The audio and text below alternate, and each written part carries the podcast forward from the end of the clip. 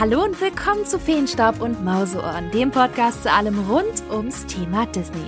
Ja, schön, dass ihr heute wieder dabei seid. Konnichiwa, denn es geht weiter mit der großen Tokyo Disney und Japan Podcast Reihe, auf die ich mich echt sehr freue, denn wie ihr vielleicht wisst, ich war Mitte Februar zum dritten Mal in Japan, ähm, gemeinsam mit dem Leben Sebi und habe endlich wieder das Tokyo Disney Resort unsicher machen können. Gilt bei Kennerinnen und Kennern als eines der, ja, und ich übertreibe glaube ich nicht, der besten Disney Resorts, mit Sicherheit auch eines der besten Freizeitpark Resorts weltweit. Und das sind die Parks, an die ich echt mein Herz verloren habe, weil sie so besonders sind.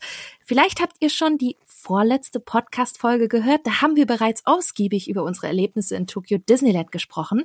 Und heute, ja, heute geht's in den anderen Park vom Tokyo Disney Resort und nicht irgendein Park. Nein, es geht in den vielleicht besten Disney Park der Welt. Ihr wisst, vielleicht, wovon ich spreche, ist jetzt ja schon im Titel, Tokyo Disney Sea. Und genau deswegen freue ich mich auf die heutige Folge umso mehr, weil dieser Park einfach etwas ganz Besonderes und auch Einzigartiges ist. Was das ist und warum, das erfahrt ihr alles heute. Und weil ich bei meinem letzten Tokyo Disney Trip nicht alleine gewesen bin, bin ich heute in dieser Podcast-Folge, ja, Überraschung, auch nicht alleine, denn mein liebster Travel Buddy Sebi ist heute ebenfalls wieder mit von der Partie. Hallo Sebi! Hallo Bianca, konnichiwa zusammen. Hey, schön. Vielen lieben Dank, dass ich da wieder dabei sein darf. Und äh, oh. oh, über unser Lieblingsthema, ne? Ja, und ich freue mich so sehr. Schön, dass du wieder da bist. Jetzt ist ja unser Trip schon ein Weilchen her. Auf einer Skala von eins bis zehn, wie sehr vermisst du Japan gerade? Ach, weit über zehn. Ich, ich nehme an, es geht dir genauso, ne? Also wir vermissen Japan so sehr. Wenn wir könnten, gleich nochmal hin, irgendwie diesen Sommer, aber ja, schwierig. Ja, sofort, oder? Sofort. Und, und spielt bei deinem Vermissungsgrad auch vielleicht Tokyo Disney Sea eine Rolle? Ein ziemlich großer Part, Bianca, ja. Also Tokyo Disney Sea, ihr werdet es heute hören. Das ist äh, die große Liebe von uns. Sehr, sehr große Liebe. Ja, ihr habt's ja auch schon in der Tokyo Disneyland Folge gehört. Sevi ist ein äh, richtiger Disney Park Nerd und Enthusiast und war jetzt auch schon fünfmal in Japan und bei Tokyo Disney. Nur Hongkong und Shanghai fehlen dir noch und ich hab's auch schon letztes Mal erwähnt, wenn man öfters dort ist und vor allem eben auch länger in Japan und in den Tokyo Disney Parks gewesen ist, dann bekommt man einfach verdammt viel mit. Also viele Details, viele Infos darüber, wie bestimmte Dinge funktionieren, beziehungsweise am besten funktionieren, wie zum Beispiel Premier Access, der bezahlte Fastpass dort bei Tokyo Disney und, und, und. Und heute geht es um den Disney Park schlechthin, Tokyo Disney Sea. So besonders, dass wir jetzt im Februar fast volle vier Tage nur in Tokyo Disney Sea gewesen sind. Oh mein Gott, völlig verrückt. Also deswegen, wir sprechen heute über die besten Attraktionen, die besondere Thematisierung, das Essen, die Snacks, die Shows und vieles mehr. Das alles erfahrt ihr heute in dieser Folge. Auf geht's!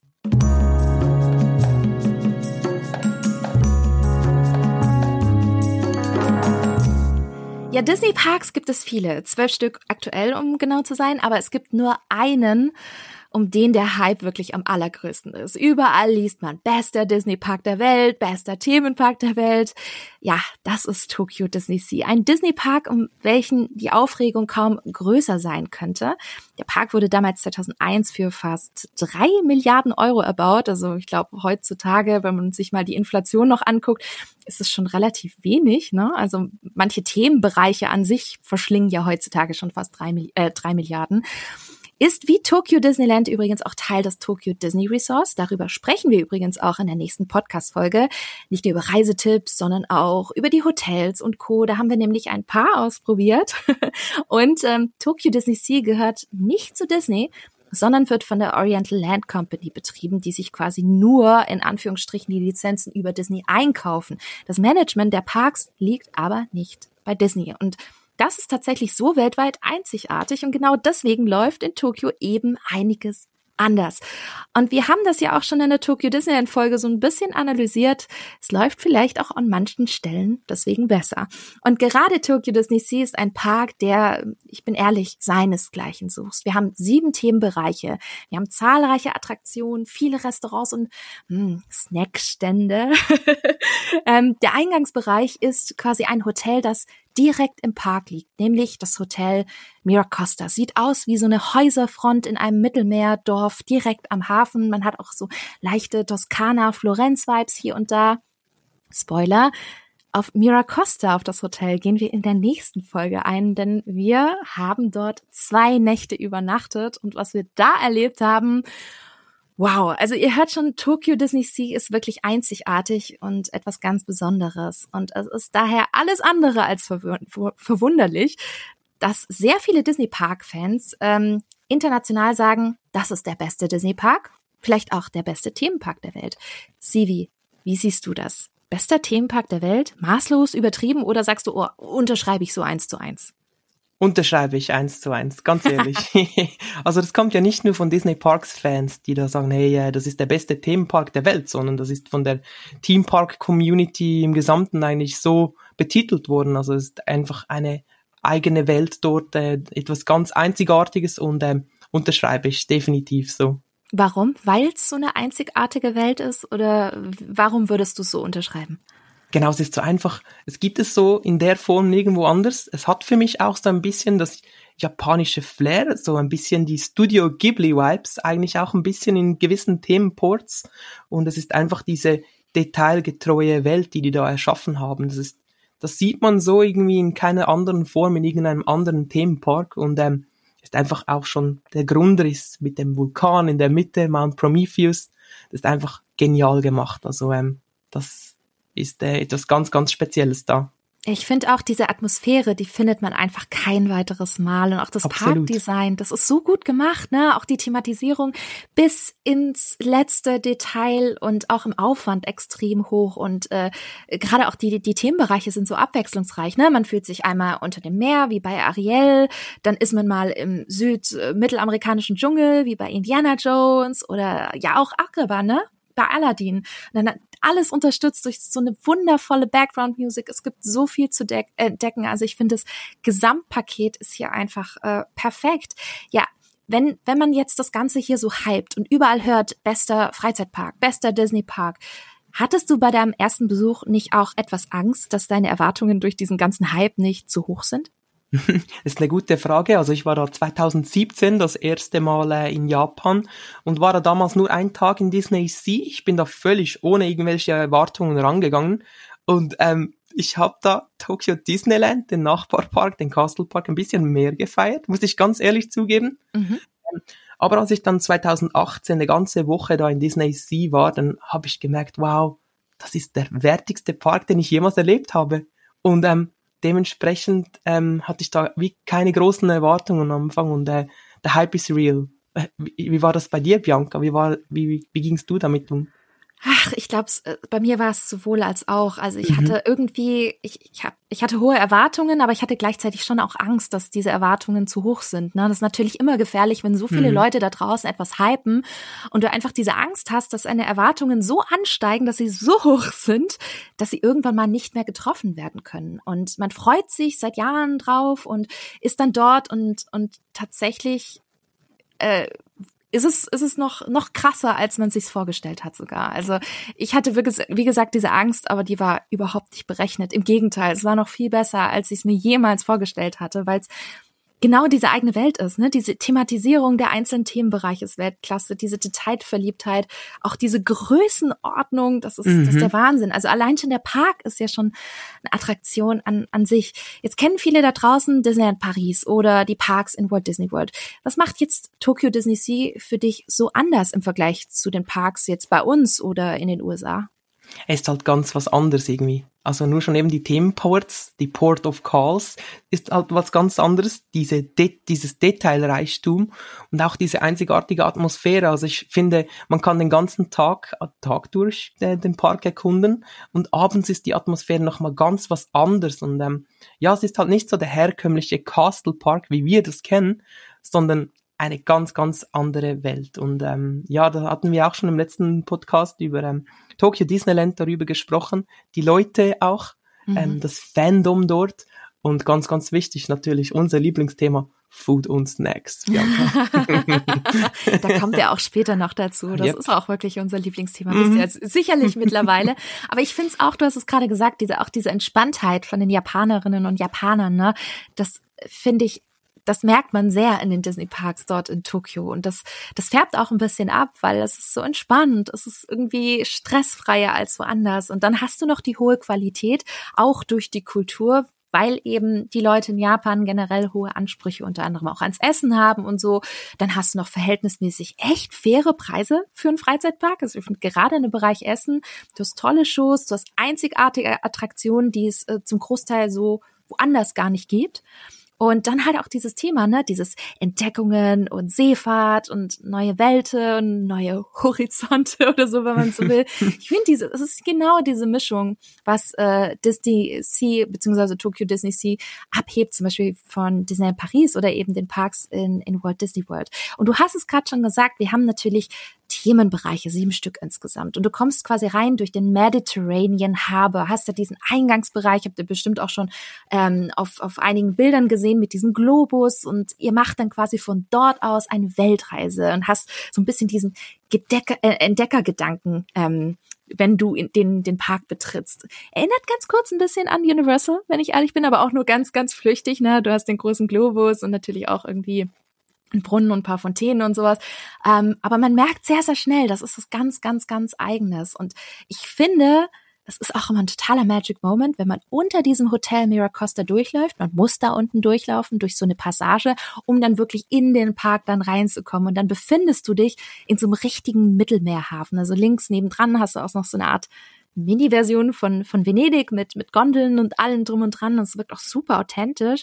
Und von dort aus erblickt man quasi den Mount Prometheus, äh, wie du es gerade schon gesagt hast, ne, der Vulkan, das Wahrzeichen von Tokyo Disney Sea und er bricht mehrfach am Tag aus, manchmal auch sehr heftig, ne? Also man hört es ja immer so kurz vorher, das haben wir ja auch schon ein paar Mal gemacht. Wir haben dann immer so ein bisschen gehört und so, oh, jetzt rumpelt's wieder. Oh, jetzt müssen wir irgendwo hin. Ja, Posen machen da. Ja. wo wir den, ja, genau, wo wir den Vulkan dann eben auch sehen. Und, äh, und dann rumpelt, rumpelt es. Und dann, wenn man dann hinschaut, ein bisschen wartet, dann seht ihr wirklich große Flammen, viel Feuer. Es gibt auch unterschiedliche Ausbrüche. Das fand ich schon echt geil. Das war schon, schon ein Wow-Moment, oder? Ja, das ist Endstufe. Und es hat so ein bisschen Disneyland Paris Vibes, wenn man so um dem Disneyland Paris, am Disneyland Hotel runterläuft. Ja. Ist das hier das Miracosta und dann sieht man einfach von Weitem diesen Mount Prometheus. Und ich weiß noch, den ersten, den ersten Tag, als wir da angekommen sind, Bianca, als wir da gemeinsam durchgelaufen sind und dann Mount Prometheus gesehen haben, wir beide so voll mit Tränen und so. Und ich habe dich gefilmt und wir mussten lachen und weinen gleichzeitig. Es war so Happy Moment, ne? Ich habe dich genau. auch gefilmt und ich habe ja, ja. heute das Video wieder gesehen. oh, ich muss auch wieder durchscrollen. Das ist herrlich, das war herrlich. Ah, es war wirklich toll. Ja, mhm. und wenn ihr den Vulkan seht, dort beim Vulkan ist zum Beispiel auch Mysterious Island. Das ist ein Bereich, der so ein bisschen wie Discoveryland diese ganzen Stories rund um Jules Verne ähm, widmet. Und das ist so besonders, denn man betritt den Vulkan durch, durch Höhlen und Wege, die quasi sich durch das Vulkangestein ziehen, weil sie durchgebohrt worden sind. Das, die, die Bohrmaschine sieht man da sogar auch. Total faszinierend, richtig gutes Storytelling. Und man endet quasi im Krater, wo man dann auch die Nautilus findet, ne? das U-Boot, was man auch eben in Disneyland Paris sieht. Dann zischt es an, an Erdgas. Es gibt so viele Soundeffekte, so viel zu sehen und zu entdecken. Ich weiß nicht, am liebsten möchte man sich da einfach nur hinsetzen und genießen. Das haben wir auch ein paar Mal gemacht tatsächlich. einfach nur dort gestanden, Fotos gemacht, äh, hingesetzt und, und genossen. Und gesnackt, ja. Oh, und das und die Gerüche waren da auch, ne? Du hast da so wirklich ja. diese, diese Gerüche von ähm, Mysterious Island, also ist echt, echt Storytelling at its best. Absolut. Ja, und wenn ihr dann rauskommt, direkt nebendran, könnt ihr euch entscheiden, ob es entweder zu Ariel geht, in die Mermaid Lagoon. Das ist ein großer Themenbereich, der zum Großteil Indoor ist. Auch ganz toll gestaltet, viele kleine Attraktionen für Kinder und richtig super, wenn es zum Beispiel mal draußen regnen sollte. Und nebendran ist dann die Arabian Coast, das eigentlich ein ja, ein zum Leben erwecktes Agrabah ist, die Stadt aus Aladdin, so wunderschön gestaltet. Oh mein Gott, mit so vielen kleinen Gassen, mit toller Architektur. Also wirklich, da, da könnte ich den ganzen Tag da einfach nur durchschlendern und mich satt sehen, weil es so wunderschön gestaltet ist. Und wenn ihr dann weitergeht, gibt's ja zum Beispiel auch noch das Lost River Delta, was so ein bisschen diesen Dschungel-Expeditionsspirit von äh, Indiana Jones hat, mit ganz vielen Dschungelpflanzen, einem großen Tempel, paar mexikanischen Vibes und von dort aus gelangt ihr zum Port Discovery. Das ist ein Steampunk-inspirierter Hafen, der auch sehr stark an Discoveryland erinnert, hat zum Teil sogar dieselbe Hintergrundmusik und auch aus Epcot. Ist ganz spannend, da sind äh, ähnliche Tracks, sogar dieselben Tracks dabei. Und äh, die USA ist ebenfalls dort auch noch mit zwei Themenbereichen äh, gleich am Start, nämlich das Fischerdorf Cape Cod im Neuengland-Stil. Und da sind übrigens Duffy und seine Freunde zu Hause. Dadurch, äh, da, dazu kommen wir noch ein bisschen später. Und wir haben auch die American Waterfront direkt daneben. Es ist so ein Mix aus dem alten New York inklusive Hafen und Coney Island Vergnügungsstyle äh, quasi meets Toy Story dort und äh, ebenfalls mit einem riesigen Nachbau eines alten Ozeandampfers. Äh, hier die SS Columbia, da kann man sogar auch aufs Schiff und durchlaufen. Das ist richtig groß und man kann da auch sehr, sehr viel entdecken. So, so viele Themenbereiche, die wirklich wundervoll gestaltet sind und auch einen richtig in diese ganze Welt reinziehen. Sebi, was ist denn dein Lieblingsthemenbereich und Lieblingsort in Tokyo Disney Sea? Also das ist der Mysterious Island, ganz klar. Ich, das ist riesig gemacht. Du bist eigentlich wie im Inneren vom Vulkan, vom Mount Prometheus, und dann hat es da diese verschiedenen Rides. Und das ist einfach so eindrücklich gemacht. Du hattest das gerade schon erzählt, oder? Mit diesen Gerüchen und mit diesen Passagen. Du siehst da runter auf, ähm, auf das Innere. Das ist einfach wirklich, wirklich genial gemacht. Und da könnte ich stundenlang einfach da hinsetzen. Das haben wir auch gemacht und äh, einen so ein Potato Churro essen und äh, mm. einfach genießen, oder? Das war herrlich. Ich weiß nicht, was, was ist dein Lieblingsthemenbereich, Bianca?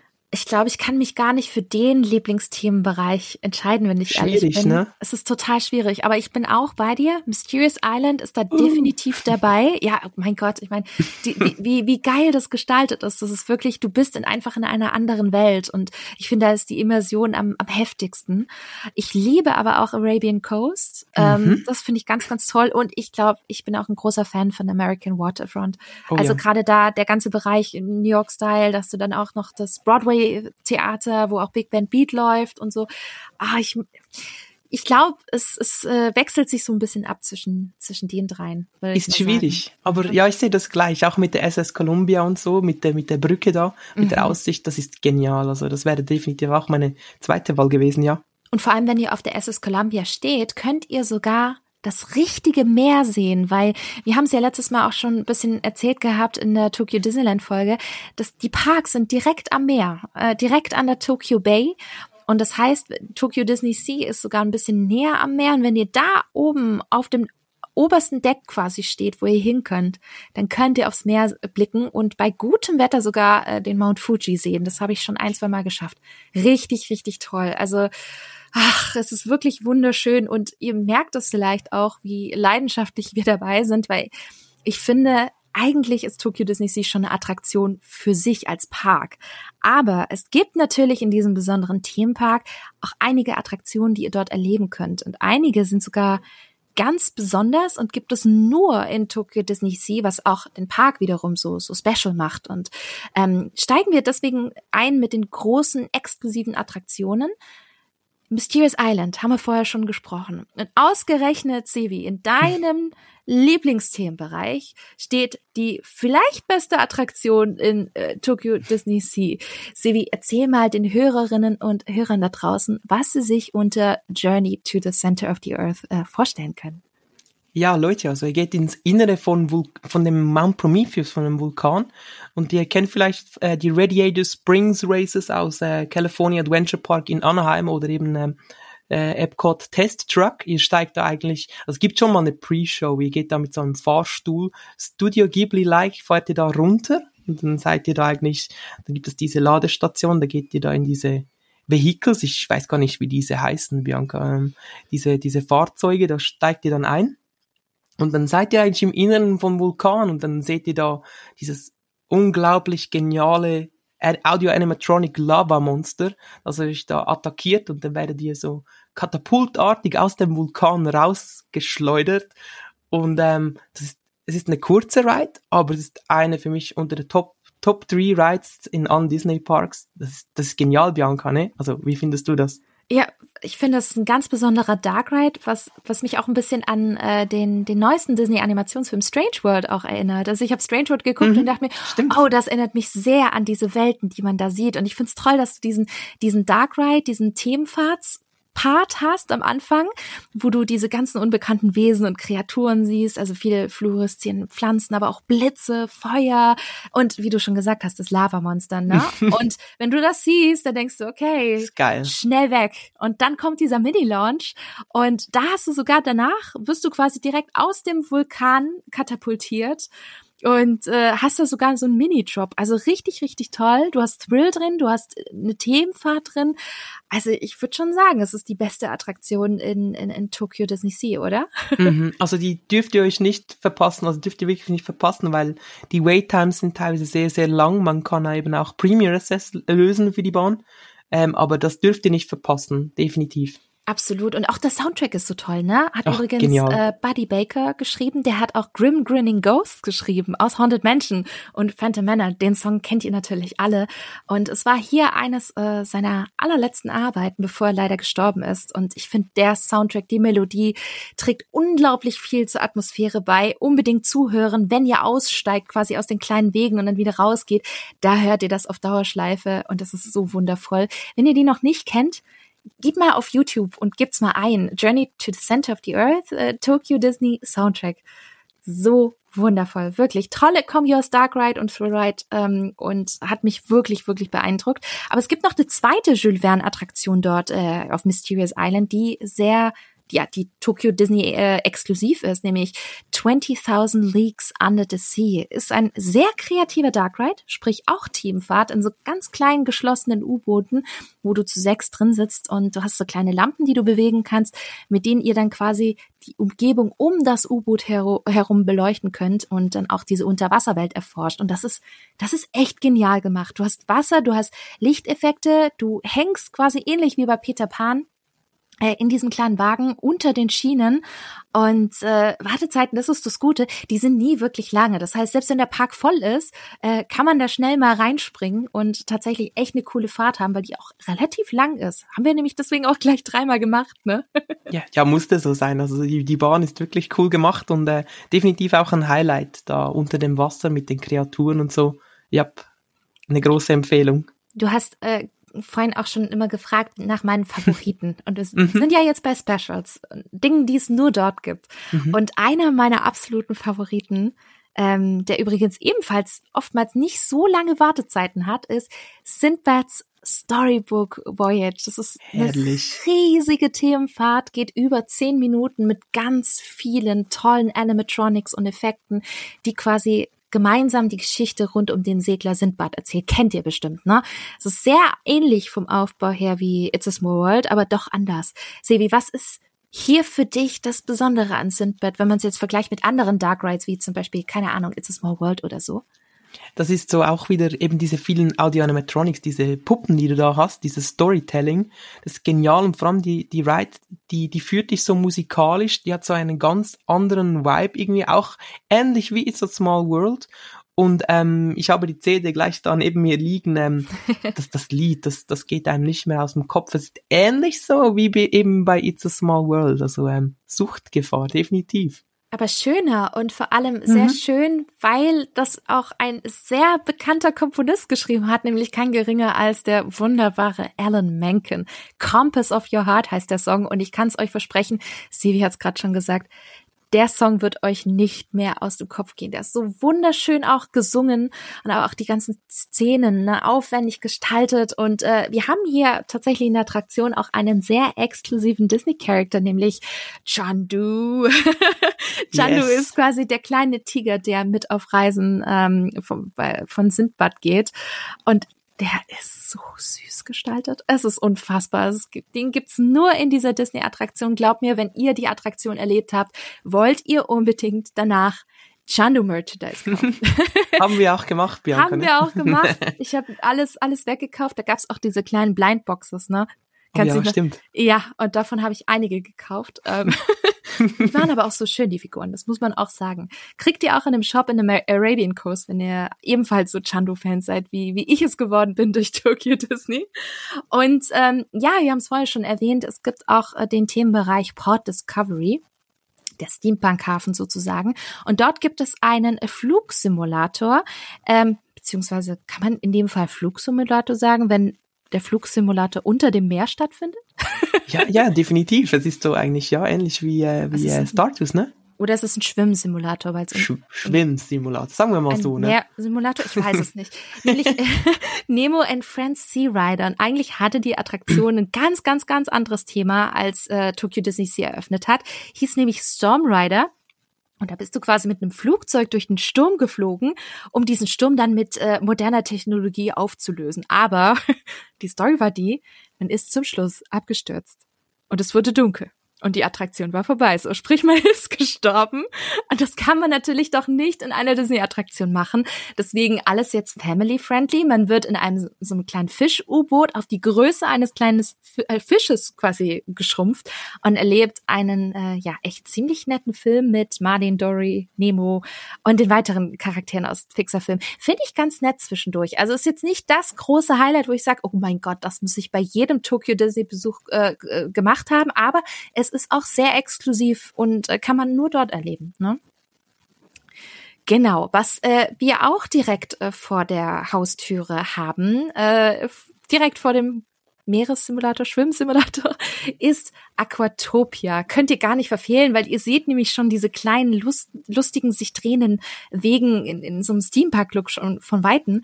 Und die gleiten dann über das Wasser in unterschiedlichsten Routen und Fahrformationen. Und das ist Zufall und auch Glückssache, welchen Weg ihr quasi fahren werdet. Und es gibt dann auch zwei komplett verschiedene Bereiche, die voneinander getrennt sind. Das heißt, je nachdem, ob man sich links oder rechts dort anstellt, hat man unterschiedliche Erlebnisse. Ich finde, das macht verdammt viel Spaß und es ist auch trackless, also ohne Schienen. Ähm, wie bei Ratatouille gleitet man da über den Boden und ich glaube, Sevi, korrigier mich, aber das war, glaube ich, die erste trackless-Attraktion von, von Disney weltweit. Kann das mhm. sein? Ja, die ah, war ja. definitiv noch vor, vor, ähm, was war das, Mystic Manor und so und Ratatouille meinte ich, ne? Ja, ne? Yep. Also ja. ihr, ihr fahrt da einen richtigen Prototypen, wenn man es wenn man's so will sieht vielleicht aus dem, ähm, sorry, vielleicht auf den ersten Blick nichts, äh, nicht besonders aus, aber ich finde, das macht vor allem bei, bei schönem Wetter ganz, ganz, ganz, ganz viel Spaß. Ja, also diese Ride müsst ihr unbedingt fahren. Wir waren da ja mit, äh, Grüße gehen raus, Chundi und Aiko und wir hatten da mächtig, mächtig Spaß. Also die, die Ride solltet ihr wirklich auf der Liste haben. Die ist cool. Unbedingt. Ja, jetzt haben wir über die ganzen Specials gesprochen, aber es gibt in Tokyo Disney Sea auch ganz viele bekannte Klassiker, die ihr aus dem ein oder anderen Disney Park weltweit schon kennt. Mit dabei ist Sorin, heißt hier Soaring Fantastic Flight oder wie sagen es immer die Japaner? Fantastische Freito. genau so. Richtig gut, richtig gut. Ich lieb's. Das Beste. Ich, ich liebe es so sehr, wenn die das so japanisch aussprechen. Das ist mhm. wirklich, weiß ich, total sympathisch. Und vielleicht kennt ihr das ja auch schon aus Epcot beziehungsweise Walt Disney World oder aus Disney California Adventure in Anaheim. Es ist auch hier in Tokyo Disney Sea das bekannte Flugtheater mit einem fast identischen Film, wie man ihn aus den anderen Parks kennt. Aber ich sag's euch, denkt bitte nicht, dass ihr deswegen diese Attraktion skippt, denn Sorin ist hier wirklich eine der besten Attraktionen in Tokyo Disney Sea. Sevi, warum ist Sorin hier so anders und auch so viel besser? ja, die haben wirklich, wirklich gutes Storytelling. Also man kennt es eben aus Disney World Epcot, das ist so ein bisschen wie eine Mall, sagen wir jetzt mal, das Storytelling. Du, du gehst dann einfach in die Ride rein und es ist dann ist dann halt einfach nur den Ride selber. Hier fängt es aber eben schon im Wartebereich an. Das ist ja die Story von den Sea Explorers mit äh, Camilla Falco und äh, einfach schon diese Effekte, die man im Wartebereich erleben kann und so und diese Gemälde, diese ganze Storytelling, es ist grandios. Und ähm, dann steigt man eben in diesen Glider, Hopping, Hangglider oder wie man den sagt. Mhm. Und ähm, endet, also der Film ist ja eigentlich das gleiche, aber am Ende fliegt man halt einfach über Tokio und ähm, landet dann eigentlich bei Disney Sea und ähm, ist genial gemacht und definitiv die coolste Story überhaupt. Wie, ich weiß nicht, wie siehst du das, Bianca? Ja, die Pre-Show ist ja großartig, oder? Also ich hatte Beste. in dieser Pre-Show so Gänsehaut und sogar Tränen in den Augen. Und das ist mhm. mir bei Disney schon so lange nicht mehr passiert, dass ich einfach drin stand. Und ich fand es auch erschreckend, weil es ist eigentlich eine Attraktion, die man kennt.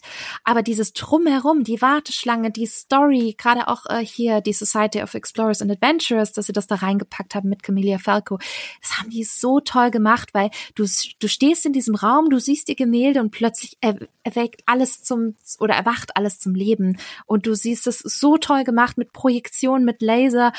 Also wirklich, ich hatte, ich hatte Tränen in den Augen. Das war auch technisch mega, mega beeindruckend. Mhm. Der Film ist zwar gleich, aber der krumme Eiffelturm fehlt. und stattdessen fliegen wir über Tokio und sehen halt dort den Tokyo Tower. Ist ja klar, du kannst natürlich, das ist schon relativ ähnlich. Deswegen haben sie gedacht, okay, Paris nehmen wir raus, stattdessen machen wir den Tokyo Tower mit rein. Und es endet natürlich, wie es auch in den anderen Parks eben ist, über den Flug des jeweiligen Parks, in dem Fall Tokyo Disney Sea. Und was ich auch ganz toll finde, die Japanerinnen und Japaner, die lieben Sorin. Also ich glaube, wir haben danach auch drüber diskutiert, ne? Ich mhm. habe noch nie so eine tolle Stimmung in Sorin er er erlebt. Da wurde gejubelt, da wurde gestaunt, da wurde geklatscht.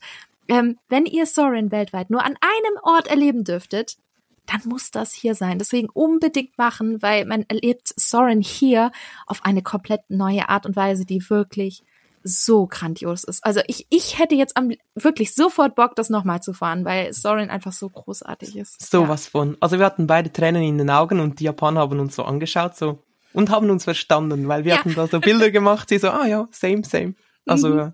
Das ist verständlich. Macht die, macht die Ride, auch wenn es eine lange Wartezeit ist, das dürft ihr definitiv nicht verpassen, ganz ehrlich. Absolut. Ja, und dann haben wir noch eine weitere Kultattraktion, die hier ein komplett anderes Gewand bekommen hat, nämlich der Tower of Terror. Der wurde hier in American Waterfront ziemlich gut eingebettet als New York Hotel und hat auch eine komplett andere Story, als man sie es halt eben ursprünglich kennt. Weil in Japan ist natürlich sowas wie Twilight Zone recht unbekannt, weswegen man auch hier wieder die Sea Society genommen hat als Basis in puncto Story. Und da geht's um Harrison Hightower. So ein ziemlich zwielichtiger, zwielichtiger Mogul, der auf seinen Expeditionen in Afrika die Götzenstatue Shikiri Utundu mitgebracht hat und in sein Hightower Hotel in New York dann mitgenommen hat und auf an einem Abend ist er auf mysteriöse Art und Weise verschwunden. Ja, ich muss sagen, das ist eine super Story, die einfach visuell so toll umgesetzt ist und auch in puncto Thematisierung und Visualität ist der Tower dort mit Abstand der schönste und beeindruckendste Tower of Terror. Ich finde auch die Pre-Shows sind klasse auch mit diesem Mosaikfenster, was man da sieht, da wird dann die Story erzählt. Ist zwar auf Japanisch, aber ihr kennt ja, Disney Storytelling ist universal, versteht man auch, wenn man kein Japanisch kennt. Ja, und irgendwie sieht Harrison Hightower sehr verdächtig aus, wie so ein bestimmter Imagineer, CV. wir kennen ihn, wir kennen ihn. Wir kennen ihn, Joe Rody natürlich. Der hat sich da mhm. ganz schön verewigt und äh, ich finde, der spielt tatsächlich diese Rolle oder beziehungsweise Imagineers haben ihn schön äh, eingebettet in, in diese, diese Rolle in, in, in diesem Tower of Terror. Ähm, nur das Fahrprogramm finde ich ein bisschen lasch. Bin ich ganz ehrlich. Also wenn man Paris kennt oder zum Beispiel auch Mission Breakout in Anaheim, da ist Tokio dann doch recht zahm. Und auch ähm, das, das Gurtsystem wird euch verwundern, wenn ihr dann quasi in den Aufzug einsteigt. Das sieht alles genau gleich aus, nur ein bisschen anders thematisiert. Ihr habt den nicht nur quasi ähm, über den Schoß, sondern auch über die Schulter, also quasi als ob ihr in ein Auto steigt. Das ist ein bisschen seltsam tatsächlich.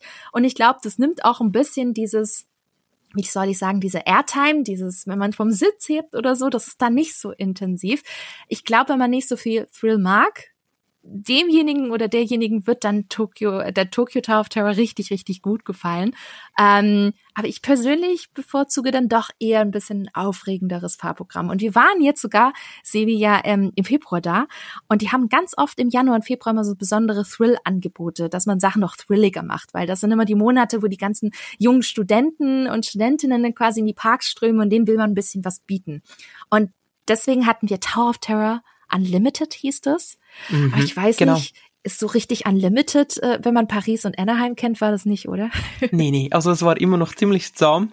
Aber ich habe es noch eben von 2019 im Kopf und ich fand es ziemlich ähnlich tatsächlich. Mhm. Irgendwie so immer noch ziemlich, ziemlich sanft im, eben im Vergleich mit äh, Anaheim und äh, Paris. Also ähm, ja, aber es war schon ein bisschen, wie sagt man, anders so vom von von dem vom Gefühl her. Ja, genau. Das Fahrgefühl war nicht ganz so sehr und nicht ganz so intensiv wie in den anderen Parks. Aber ist nicht schlimm, weil, wie gesagt, Storytelling und Thematisierung ist wirklich top und deswegen sollte man das unbedingt auf jeden Fall nochmal gemacht haben. Ja, und dann haben wir noch Indiana Jones and the Temple of the Crystal Skull. Das ist eine sehr ähnliche Version von Indiana Jones Adventure aus dem Disneyland Resort in Anaheim. Man geht quasi in diesen Jeeps auf sehr düstere Expeditionsreise mit Indiana Jones. Hier ist es übrigens nicht die Geschichte um die Gottheit Mara, sondern inspiriert durch den, ja, sehr unbeliebten vierten Teil der Indiana Jones Reihe. Ich weiß, ich weiß. Was aber gar nicht schlimm ist, weil die Verweise zum Film, die merkt man kaum. Im Gegenteil. Ich finde, Tokio hat hier eine wirklich eigene Version geschaffen, die zwar einen ähnlichen Track hat, ich glaube sogar fast denselben, aber besondere Szenen, anderes Lichtdesign, andere Effekte, besser im Refurbishment, bin ich ehrlich, auch wenn Anaheim jetzt ganz frisch auch aussieht durch das Refurbishment. Aber definitiv eines der Highlights für mich in, in Tokyo Disney Sea. Wie, wie stehst du zu Indiana Jones? Hast du überhaupt, also hast du eine Beziehung zu, zu der Filmreihe oder Absolut, Bianca, ja? absolut. Ja? ja, gerade heute, heute ist ja in Cannes das äh, Filmfestival, wo die oh, da ja. den Film spielen, oder? Und ich bin ein riesen Indie-Fan, ich liebe mhm. das total. Und ich sehe es genauso wie du. Ähm, für mich ist die Indiana Jones Ride in, in äh, Disney Sea definitiv die beste Version. Es fängt eben nur schon an mit dem Wartebereich, wo du da dies, durch diese Gräber läufst, diese riesigen, diese riesigen äh, Szenen und so. Das ist genial umgesetzt worden und auch wie du schon gesagt hast, mit den, die Effekts, die Effekten sind alle so, so crisp und äh, schön umgesetzt. Ähm, ich feiere es total und ähm, bin demnächst in Kalifornien und ich möchte ein bisschen so Vergleiche ziehen, wieder wie das da jetzt ist nach der Renovation, aber äh, mhm. Indiana Jones finde ich genial. Ich bin also. super gespannt, was du sagen wirst. Ja, mhm. so viele loben das tatsächlich jetzt in Anaheim, wie, wie gut das aussieht. Und da sind tatsächlich auch ein, zwei neue Effekte dazugekommen. Ähm, deswegen bin mal gespannt, was du erzählst. Aber freut mich, dass du auch so ein, so ein großer Indie-Fan bist. ich ich lieb's. Total. Mhm. Was es hier übrigens auch gibt in Tokyo Disney Sea ist Toy Story Mania, ne? Gibt's ja auch in Walt Disney World und in Anaheim. Hier eigentlich genauso wie woanders auch, ne? Interaktiver Dark Ride, bei denen man dann auch äh, in den verschiedenen Toy Story Levels dann Punkte holen muss.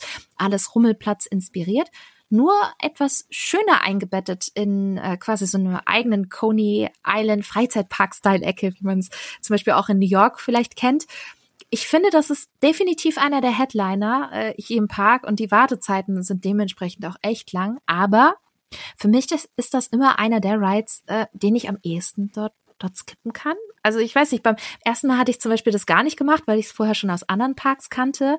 Und bei den anderen Trips, auch letztes Mal hatten wir es dann doch gemacht, weil alle Premier Access Tickets waren weg, alle Warteschlangen waren zu lang. Und dann habe ich gesagt, okay, hm. was ist noch da?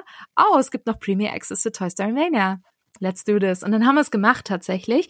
Ähm, also ist zwar toll, macht Spaß, aber das kann man auch mit geringeren Wartezeiten halt einfach woanders machen. Und ich finde andere große Attraktionen im Park auch irgendwie deutlich lohnenswerter im Vergleich. Ähm, siehst du das auch so? Ja, sowas von. Also wenn, wenn es jetzt um die Favoriten geht, oder, dann würde ich sicher priorisieren, dass man äh, den Tower machen würde, weil eben die Thematik und so einzigartig ist und so genial. Oder halt eben auch Sorin, Fantastico Flighto, weil es einfach super, super äh, Wartebereich ist und auch wieder Storytelling. Ähm, ja, und das sollte man, wenn man jetzt vielleicht auch nur einen Tag Zeit hat, unbedingt priorisieren, neben den einzigartigen Rides wie zum Beispiel eben äh, Journey to the Center of the Earth und äh, genau. Kann ich nur so unterschreiben. Ne? Also angenommen, ihr seid da wirklich nur einen Tag dort, was ich nicht empfehlen würde, aber dazu kommen wir später auch noch, ähm, dann müssten es tatsächlich auch wirklich die Headliner sein, die ihr auch direkt ansteuert. Und für euren Besuch, egal wie lange ihr jetzt dort seid, ob es jetzt ein Tag ist oder, oder vier, wie wir es jetzt gemacht haben, Ganz wichtig ist da die Tokyo Disney Resort App. Mittlerweile sind ja die Disney Parks Apps ja immer sehr, sehr essentiell, wenn ihr einen Disney Themenpark besucht. Und nicht anders ist es natürlich auch in Tokio. Und da seht ihr auch die Wartezeiten in Echtzeit. Ihr habt direkte Links zum Beispiel auch zu Restaurantreservierungen. Aber ähm, etwas ganz Wichtiges könnt ihr damit auch machen, nämlich den Premier Access buchen. Das ist der bezahlte Fastpass, mit dem ihr quasi bei bestimmten Attraktionen die Warteschlange skippen könnt. Und wenn ihr jetzt nur zwei, drei Tage dort seid, empfehle ich euch, das zwingend zu nutzen. Preislich zwischen 10 bis 17 Euro, klingt jetzt ein bisschen knackig, lohnt sich aber hier ganz schön, weil wir jetzt zum Beispiel auch ähm, bei unserem Besuch so viel mehr machen konnten. Wie funktioniert das? Ihr kauft euch quasi das Tagesticket, ihr scannt das über den QR-Code ein, sobald ihr im Park seid. Also wenn ihr direkt durch das Drehkreuz äh, gegangen seid, dann ist das Erste, was ihr machen müsst, euer Handy zücken, euer Ticket zücken, das quasi einscannen und dann eine Gruppe beziehungsweise Party mit euren Freunden, eurer Familie, eben die Leute, die mit euch da sind, ähm, dann erstellen. Und ihr kauft äh, dann die Premier Accesses äh, für die entsprechenden Personen in dieser App. Und das am besten direkt, wie gesagt, wenn ihr den Park betreten habt, weil da habt ihr dann noch volle Auswahl, wenn ihr früh, wie, so früh wie möglich dort seid. Und einen Premier Access buchen könnt ihr für Journey to the Center of the Earth, für Tower of Terror, für Sorin, Toy Story Mania, aber auch, und das ist was Besonderes, Believe Sea of Dreams. Und da kommen wir zu einem weiteren ganz, ganz tollen, aber auch wichtigen Thema für Tokyo Disney Sea. Die Shows und Paraden. Und wenn ihr in unsere Tokyo Disneyland Folge schon reingehört habt, dann habt ihr sicherlich schon erfahren, dass Tokyo Disney Resort Shows und Paraden richtig gut kann. Es gibt jetzt in Tokyo Disney Sea keine klassischen Paraden. Dafür müsst ihr unbedingt übrigens in den Nachbarpark Tokyo Disneyland. Und äh, Sevi, weißt du, was mir im Nachhinein eigentlich eingefallen ist von unserer letzten Folge zu Tokyo Disneyland? Wir haben letztes Mal total die Main Street Electrical Parade Dreamlight vergessen. No, wie, wie, wie konnten wir? Wie gotteslästerisch ist das denn bitte? Das geht so ja schlimm. gar nicht. Es geht nope. ja gar nicht. Also wirklich, das müsst ihr auf jeden Fall auch noch auf eure Liste setzen, weil es ist wirklich wie die Main Street Electrical Parade, nur halt in zehnmal geiler, oder? Und zehnmal länger vor allem. Die ist immer wieder oh, ja. modernisiert worden. Die mhm. hatten, die haben so Paradewagen äh, eben zu, was war das irgendwie, äh, Rapunzel oder dann eben äh, auch andere neue Filme, Snow, äh, Frozen und das Frozen. ist wirklich genial umgesetzt. So schön, es. so schön, so lang, so schön, auch wunderschön mit diesen LED-Lichtern. Ne? Das ist ganz anders als jetzt zum Beispiel die Original Main Street Electrical Parade, die ja dadurch irgendwie ein bisschen mehr retro wirkt und die hier halt total modern. Also ich meine, das gibt's jetzt hier in Tokyo Disney Sea nicht, aber es gibt so paradenähnliche Shows, würde ich jetzt mal sagen, äh, wie die Harbor-Shows, die dann quasi pro Saison wechseln. Ähm, die, das sind, ist dann quasi wie ein Boot, auf dem Disney-Characters stehen im Mediterranean Harbor, auf diesem kleinen See, wo abends dann auch Belief, äh, Sea of Dreams stattfindet. Und da stehen dann die Characters drauf, äh, draußen, die, äh, äh, da kommt eine tolle Musik, ne, jetzt aktuell zum 40. Jubiläum. Und es ist jetzt nicht aufwendig, ah, es macht Spaß und ich finde, das reißt total mit. Wir hatten im Februar ähm, eine Mini-Season und hatten die Minishow Mini Wheel of You gesehen. Also mega catchy Song. Können die übrigens auch aus Deutschland bei einem Streaming-Dienst wie Spotify oder Apple Music hören. Und dazu gibt's dann ganz, ganz oft auch eine Choreografie, die man dann mittanzen kann. Und das machen die Japanerinnen und Japaner auch. Und das macht so unglaublich viel Spaß. Ne? Also wir hatten mega, mega viel Fun mit einfach nur so einem kleinen Boot, was da rumgefahren ist. Aber es war halt einfach auch so interaktiv, ne? Also wir hatten voll die Party, weil da Mini We Love You, das ist so ein genialer Song. Müsst ihr unbedingt runterladen und äh, wir hatten da so wie eine kleine Party mit unseren Freunden und so und das war echt cool und auch eben, wie du gesagt hast, eine Choreografie, die da immer äh, dazu ist und die kann man auch online auf YouTube anschauen und äh, müsst ihr unbedingt schon vorher trainieren, damit ihr da ready seid. Das hast du sehr, sehr schön gerade gesungen, Cindy, übrigens. Dankeschön, danke. bitte, bitte, bitte. ist aber tatsächlich immer noch nicht eins der Show-Highlights. Das ist tatsächlich eine ganz andere Show, die jeden Abend im Mediterranean Harbor stattfindet. Und ich bin ehrlich, die sucht wirklich ihresgleichen. Believe Sea of Dreams. Oh mein Gott, Sevi, erzähl mal. Was oh ist das? Gott. Was haben wir da erlebt? Mhm. Völlig verrückt. Also das war definitiv etwas vom krassesten, das, das ich erleben durfte mit euch gemeinsam. Und es ähm, ist eigentlich äh, auf dem auf dem See Mediterranean Harbor. Ähm, ist es so ähnlich wie es vielleicht jetzt Harmonious aus Epcot kennt, einfach, dass der Wagen in der Mitte dann den ganzen Tag nicht sichtbar ist und erst am Abend dann, äh, wie haben die anderen gesagt, Magic Mushroom, der da erscheint, diese diese mit diese diese Gestalt da mit den Screens und so. Mhm. Ja, und dann taucht man ein mit ähm, mit einem genialen Music-Soundtrack. Die, man sieht die vielen verschiedenen äh, Characters auch auf ihren Paradewegen, Boot, Booten, die da durchfahren und ähm, die haben auch Projektionen am Miracosta Hotel und das ist einfach alles sehr, sehr genial umgesetzt mit Pyrotechnik, Feuerwerk, alles Laser. Das ist genial, Bianca. Wie fandest du das? Wie hast du das erlebt? Ich fand, es war so ein Phantasmic 3.0. Ne? Also 2.0 ja. sagt man ja immer, das ist so ein bisschen die Anaheim-Version, die wurde ja schon modernisiert und ich finde, Believe Sea of Dreams ist noch mal mindestens, ich glaube sogar zwei Schippen größer, finde ich. Also gerade auch im Punkto Technik. Ne? Also da ist so viel drin, das ist völlig verrückt mit mit Laser, mit äh, LED-Screens an den einzelnen Booten sogar auch dran. Es gibt Feuereffekte auf dem See, ähm, aufwendige Kostüme, wie du auch gesagt hast, Projektionen auf das komplette Hotel Miracosta. Und das ist ja echt eine breite Häus Häuserfront.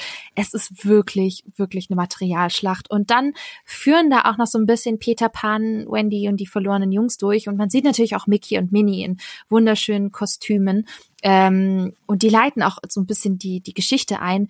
Und der ist natürlich Disney Kitsch at, is, äh, at its best. Ne? Der Wunsch, seinen eigenen Träumen zu folgen und sie wahrzumachen. Ach, klingt das, klingt das nicht schön? Also ich, natürlich ist das Disney Kitsch, aber ich finde für mich einer der besten, schönsten und aufwendigsten äh, Disney Kitsches quasi der, der Welt. Und das wollt ihr wirklich nicht verpassen, denn großer Tipp, Believe Sea of Dreams nutzt auch den Premier Access. Ich habe es vorhin schon gesagt und das funktioniert so, dass ihr zu Beginn äh, gleich dann quasi euch das im Park schnappen müsst. Deswegen ist es auch so wichtig, dass ihr rechtzeitig im Park seid, weil diese Tickets sind ratzfatz weg. Das haben wir selber auch am eigenen Leib gespürt, Sevi. Wir waren irgendwie nur 20 Minuten, halbe Stunde äh, nach Parköffnung drin und es war alles weg tatsächlich. Wir haben es später dann trotzdem an einem anderen Tag nochmal geschafft, aber der erste Tag, das hat nicht wirklich gut geklappt. Ähm, großer Tipp, weil ihr denkt, ah ja, Premier Access, hm, ich kann auch die Show auch so sehen.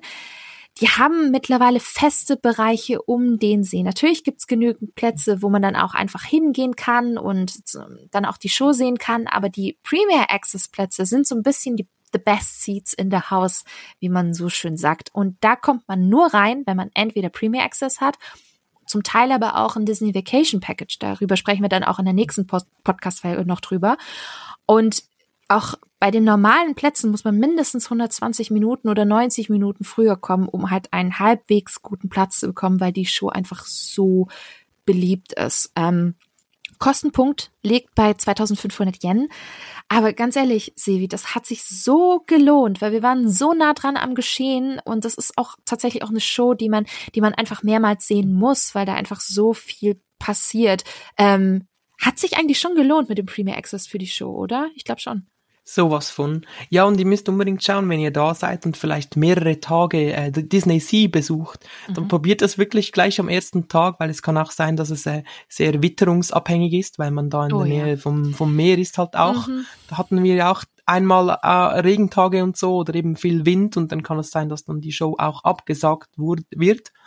Ähm, ja, und äh, auch eben musikalisch, wir haben es vorhin auch schon erwähnt, Every Wish Deserves a Dream, das Lied, das müsst ihr euch unbedingt auch auf YouTube gönnen. Äh, es läuft bei mir in Dauerschlaufe, immer noch.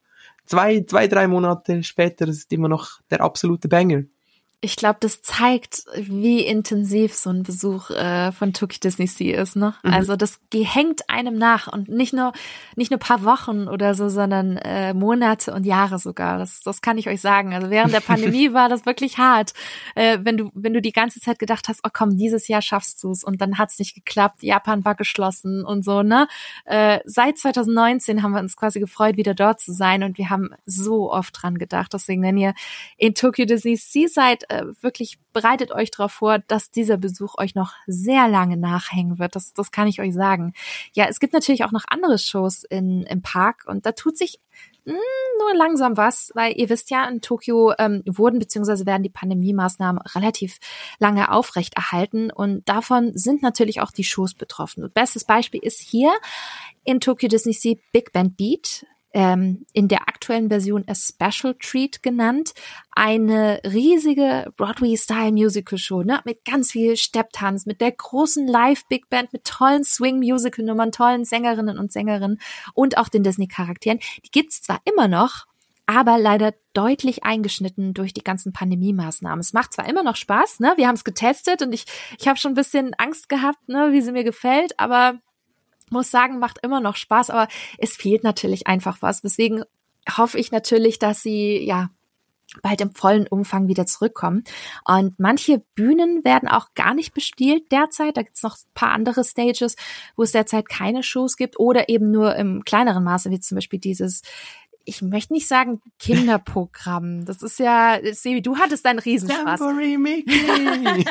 Jamboree Mickey heißt es. Oh. Sebi, kannst, kannst du ja mal kurz erklären, Uff. was ist Jamboree Mickey? Es ist ein bisschen, ja. ist ein bisschen weird, oder? Wenn man das vielleicht auch als, als westlicher Disney Park Besucher dort sieht, finde ich. Ja, also das ist so eine, so eine Dance Show eigentlich für Kinder mit so einem speziellen Dance Move, kann man schon fast sagen. Und die, die Japaner von klein bis groß, die haben den, den ganzen, die ganze Choreografie so gut drauf. Mhm. Und wir waren da ja auch am letzten Tag, mussten noch einmal dahin. Ich so, Bianca, komm, wir gehen noch mal. Jamboree Mickey. Und dann haben wir uns das nochmals gegönnt. Und ähm, ja, wir konnten den Dance auch schon so halb, ne? Also es war, ähm, ja, ich könnt das ja auch, sorry, immer YouTube, Jamboree Mickey ist auch wieder so ein, so ein, so ein äh, catchy Song und äh, ja, das wird überall gespielt momentan. Und ich muss schon, ich muss schon sagen, ich habe es mir vorher angeguckt und angehört, auch das Dance-Video, und ich dachte mir nur so, oh mein Gott, und das läuft da jetzt überall statt der großen Shows. Das, das, oh, das, das nervt mich jetzt ganz schön. Und dann war ich aber tatsächlich dort. Und natürlich finde ich es schade, dass jetzt noch nicht die großen Shows zurück sind. Ah, es ist schon ganz schön catchy. Ich muss zugeben, es ist catchy. Ne? Also es man, ist super catchy. Und ich, man, man sieht auch die Japaner selber eben da auf den Social Media Kanälen, die hassen das mittlerweile schon, weil die sonst bekannt sind für eben die großen Stage Shows und so in ihrem Park. Und dann ist unter den Japanern die Freude an dieser Show momentan ein bisschen gesättigt. Und äh, ja, aber da kommt hoffentlich ja bald wieder große Content auf die Bühne. Ja, ich denke auch. Man sieht's ja jetzt schon. Ne? Es gibt ja jetzt bald endlich mal wieder die Duffy Show zum Beispiel, ähm, die jetzt wieder äh, zurückkommt. Auch wenn, glaube ich, bis Ende August es nur für äh, Tokyo Disney Fanclub Mitglieder ist. Aber die kommt wieder in einer neuen Show. Und ich finde, das ist ein gutes Zeichen, dass mhm. man da in, in Zukunft wieder Änderungen in Richtung Normalität und normalem Programm, wie man es vor der Pandemie irgendwie gekannt hat, geht. Und ich, ich glaube, 2024 wird sich das auch bestimmt ändern. Deswegen checkt einfach vor eurem Besuch auf der offiziellen Tokyo Disney Resort Website welche Shows bei euch gespielt werden, weil das kann sich auch regelmäßig ändern. Vieles ist auch nur saisonal. Ähm, ganz, ganz wichtig, ähm, wir hatten es auch schon in der Tokyo Disneyland ähm, Episode gesagt, die Shows könnt ihr eigentlich fast nur mit einer Lotterie erleben. Das läuft alles auch über die Tokyo Disney äh, Resort App. Und wenn ihr da euer Ticket gescannt habt, empfehle ich euch gleich morgens beim Betreten, nachdem ihr quasi eure ganzen Premier Accesses geholt habt, bei den Lotterien mitzumachen, weil das hilft euch natürlich auch sehr, den Tag zu planen. Schaut da in die App, welche ihr machen möchtet und auch könnt. Und dann wählt ihr die Personen aus, mit denen ihr die Show erleben wollt und drückt euch einfach die Daumen. Und mit etwas Glück habt ihr dann die Tickets mit auch festen Plätzen in dem jeweiligen Theater. Und hier gibt es nämlich keine freie Platzwahl. Ihr bekommt die Plätze und die jeweilige Reihe in der Lottery direkt zugewiesen. Aber Ganz ehrlich, verlasst euch nicht darauf, dass ihr bei der Lottery auch Glück habt. Es kann sein, dass es nämlich nicht klappt. Das war bei Tokyo Disneyland bei uns der Fall. Wir hatten jetzt bei der aktuellen Version von Big Band Beat Glück. Ähm, da hat, hat es wirklich direkt beim ersten Versuch äh, funktioniert. Wenn ihr aber kein Glück habt, und unbedingt dabei sein wollt, die erste Show des Tages läuft immer über eine äh, reguläre Warteschlange. Je nachdem, wie groß der Antrag ist, wartet ihr natürlich schon so zwischen 60 bis 90 Minuten. Aber wenn ihr sagt, oh, ich möchte diese Show unbedingt machen, dann stellt euch auf jeden Fall an, wenn ihr nichts bei der Lottery bekommen habt. Sevi, jetzt kommen wir zu einem ganz, ganz tollen Thema. Wir haben es vorher schon angesprochen. Tokio, unser Thema. Unser Thema. Tokio ist nämlich bekannt auch für das Essen. Und zwar nicht nur die Restaurants, sondern vor allem auch die Snacks. Und meine Güte, was es da alles gibt. Die Auswahl ist so riesig. Äh, ich glaube, deswegen lässt man sich da auch sehr, sehr schnell hinreißen, dort ganz viel zu probieren und zu essen und zu genießen. Und ich muss gestehen, es gab einen Tag, Sebi, du weißt, du weißt, worauf ich hinaus möchte. es gab einen, einen Tag im Tokyo Disney, äh, in Tokyo Disney Sea, da haben wir im Stundentakt gegessen. Das war doch, glaube ich, am letzten Tag, oder? Dann waren wir nur die ganze Zeit am Futtern. Es war so schlimm. aber gleichzeitig auch so toll, weil es einfach so lecker war. Oh mein Gott, ich weiß nicht, es gab einfach so so viel zu probieren und wir haben halt uns äh, entlang gehangelt von Snack zu Snack zu Snack zu ein bisschen Quick Service, dann wieder zu Snack, weil es einfach so lecker war. Aber ich muss auch sagen, es ist preislich echt richtig günstig. Also je nach Yen Umrechnungskurs zahlt ihr so zwei bis fünf Euro für einzelne Snacks und sieben bis zwölf Euro für Menüs, also auch mit Pommes und allem. Und die Portionen sind jetzt zwar nicht so riesig wie jetzt in den USA, aber ich kann es euch wirklich sagen, ihr werdet, ihr werdet definitiv satt.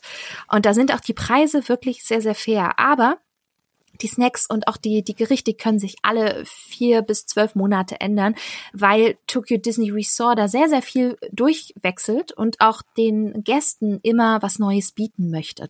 Äh, möchte. Und äh, es gibt dort natürlich auch sehr viele Quick-Service-Restaurants, die wirklich echt etwas für jeden Geschmack bieten. Sie, wir haben echt viel ausprobiert. Was war bei den Quick-Service-Restaurants denn deine absolute Empfehlung oder Empfehlungen? Na, also einzelne Snacks lassen wir jetzt mal außen vor. Ne? Da, dazu kommen wir gleich. Bei Quick-Service-Restaurants, was kannst du denn empfehlen? Was hast du denn so geliebt? Ja, das ist schwierig. Also man kann überall hingehen und einfach wirklich ein, ein, gutes Angebot und qualitativ sehr hochwertiges Essen. Ich bin ein bisschen ähm, da am Wehrweisen, welches da mein Top ist. Entweder bei American Waterfront gibt es das Dockside Dinner. Dockside mm. Dinner, sorry. Mhm. Ähm, das ist gleich vis-à-vis -vis von dem SS Columbia, von dem Schiff. Und da gibt es so ein richtig, richtig feines Chicken, weil ich bin so ein Farmy Chicken Boy. Ich liebe, ich liebe dieses Chicken einfach so sehr. Das ist dann, was ist das, paniertes Hühnchen in Art und das ist ja. so, so lecker. Ähm, aber ich mag es tatsächlich auch dabei Lost River Delta. Da gab es so ein Restaurant, Miguel's Cantina hieß das. Mhm. Ähm, und da hatte ich so ein, so ein thematisiertes von Duffy's Friends, gibt es da diese, diese Lina Fuchs, Bell, genau. Lina Bell, genau. Ähm, das war da so ein thematisiertes Bread, so ein Fladenbrot, eine Art, mit irgendwelchen vegetarischen Fleischbällchen. Nee, das, da, da, war, da war Hummus drin. Das war Hummus so eine Hummus-Pizza. Mhm. Und ich glaube, ich weiß nicht, war es nicht sogar Falafel? Ich meinte Falafel, irgendwas mit Hummus ja. und so. Aber ja. das, das, war mega lecker. Das mhm. war so pink aus, also echt so Instagrammable. ähm, aber es schmeckte auch super gut. Und äh, ja, also das sind meine Empfehlungen bei Disney Sea. Was, was, ist, was ist deine absolute Empfehlung? Ich, ich bleib mal bei Miguels Cantina. Ne? Das hat mm. jetzt nicht mit dem Miguel von Coco zu tun, ähm, mhm. aber ich fand es ziemlich cool, weil es war sehr abwechslungsreich ähm, aufgrund dessen, dass es ein bisschen gesünder war. Das heißt, wenn ihr zum Beispiel irgendwie ein bisschen mehr äh, healthy Options, wie man so schön sagt, sowas haben möchte oder ja, ihr seid zum Beispiel Vegetarier oder Veganer, da ist Tokio oder generell Japan noch nicht so weit. Die entwickeln sich da gerade ganz schön weit äh, weiter, aber aktuell und gerade in Miguels Cantina habt ihr ein sehr sehr gutes Angebot in dem Bereich, also vegetarisch, vegan und diese Pita muss ich echt sagen, die war super frisch. Also meine hätte ein bisschen mehr belegt sein können. Ich habe schon gesehen, ich ganz ganz futterneidisch überall geguckt. Ich habe gesehen, an, andere Pitas waren ein bisschen größer belegt als meins. Da hatte ich halt leider einen Montagspita. ich weiß nicht warum. Aber es war super lecker und richtig, richtig fresh. Hm, ich habe auch äh, im Vorfeld dieser Podcast-Folge nachgedacht, was hat denn mir am besten geschmeckt? Und ich kann es nicht wirklich sagen, weil ich mehrere Favoriten tatsächlich hatte. Ähm, ich war ja 2017 wie du das erste Mal dort. Und ich habe seit 2017 tatsächlich einen so ein Go-to-Place, den ich echt immer empfehlen kann, weil ich ganz genau weiß, was ich da kriege und das Essen richtig gut ist. Und zwar ist das im Mediterranean Harbor Zambini Brothers. Das oh. ist direkt, wenn man mhm. rechts reinkommt, äh, quasi so ein italienisches Lokal, auch Quick Service, ne? Super lecker und das ist echt verrückt, dass das Freizeitparkessen in, in Japan ist, weil ich bin ehrlich, ich habe bei manchen Italienern schon deutlich schlechteres italienisches äh, Essen hier in Deutschland bekommen. Da gibt es zum Beispiel eine super Spaghetti Bolognese. Ich glaube, das hattest du jetzt auch dort, ne? Kann es sein? Ja, die war mega mhm. lecker und äh, das ist wirklich besser als in Italien selber. Ganz, mhm. ganz großes Kino. Und auch richtig authentisch gemacht, ne? Also mhm. ihr habt da auch die Kar Karottenstückchen und so, also wirklich, wirklich lecker. Äh, Pasta sind al dente, wirklich klasse. Aber die haben auch kleinere Pizzen und äh, mein Favorit war jetzt, ich hatte so eine Long Pizza. Das ist so ein lang gezogener, wie soll man sagen, Pizzaknoten irgendwie gewesen mit Basilikum, Käse, Tomate und das war auch richtig gut, richtig fluffiger, guter, authentisch italienischer Teig. Also das kann ich wirklich empfehlen. Hm, was ich aber auch toll fand, war, das New York Diner. Ne, da haben oh, wir jetzt ja. auch mhm. mehrfach gegessen. Es ist direkt im American Waterfront. Und da gibt's zum Beispiel ein ganz, ganz leckeres Reuben Sandwich. Das war immer mein Frühstück dort. Aber die haben auch diese berühmten Alien-Mochis, die du doch so gerne magst, ne? So eine größere Box sogar mit diesen ja, Alien-Mochis. Das war dann mein Frühstück. das war dein Frühstück, das weiß ich. Aber die hatten auch andere Sandwiches, alles echt sehr lecker. Wobei du hattest doch auch so ein so ein saisonales Sandwich von, von Mini. Ich glaube, das gibt's jetzt auch gar nicht mehr, aber das war, das meintest du, das ist recht seltsam gewesen, oder? ja, das war jetzt irgendwie nicht so, das war, das hat irgendwie Mac and Cheese drin irgendwie. Mhm. Mein, mhm. das war, das war, das war nicht so wirklich der Wahnsinn. Das war auch zu dieser Wheel of Mini Season da. Ähm, das war eben auch saisonal, aber eben diese Ruben Sandwiches und so bei New York Diner, die sind absolut fein, ähm, kann ich so auch mega empfehlen. Ähm, ja, aber generell, wie gesagt, wirklich empfehlenswert. Also gerade auch dieses Ruben Sandwich fand ich super, super lecker. Es war auch wirklich warm und auch mit Käse drauf und so richtig, richtig gut. Und was für mich auch eine Überraschung war, war Sebastians Calypso Kitchen. Das ist quasi in Mermaid Lagoon, mitten in der Kulisse von unter dem Meer. Das ist richtig toll. Und da gab's eine Pizza. Und es war eigentlich, wenn man so will, war es ein Notanker, weil ihr müsst auch auf die Öffnungszeiten von den einzelnen Restaurants achten, weil manche schließen schon früher, andere haben durchaus bis zum Schluss geöffnet. Und wir haben dann, wir wollten zu einigen Spots gehen, die aber leider schon geschlossen hatten. Und dann haben wir gesagt, ja gut, wo gehen wir da hin? Und dann, hm, da ist noch sowas, Sebastian's Calypso Kitchen, sollen wir das bald probieren? Hm, ja, gucken wir uns mal an. Und die hatten dann eine Pizza und auf dieser Pizza waren Würstchenstücke. So, als ich glaube, Europäer ist es eher so Pizza mit Würstchenstücke. Are you serious? Ich glaube, ein Italiener würde dir an die Gurgel springen, wenn wenn die sowas sehen würden. Wirklich, das ist pure Blasphemie.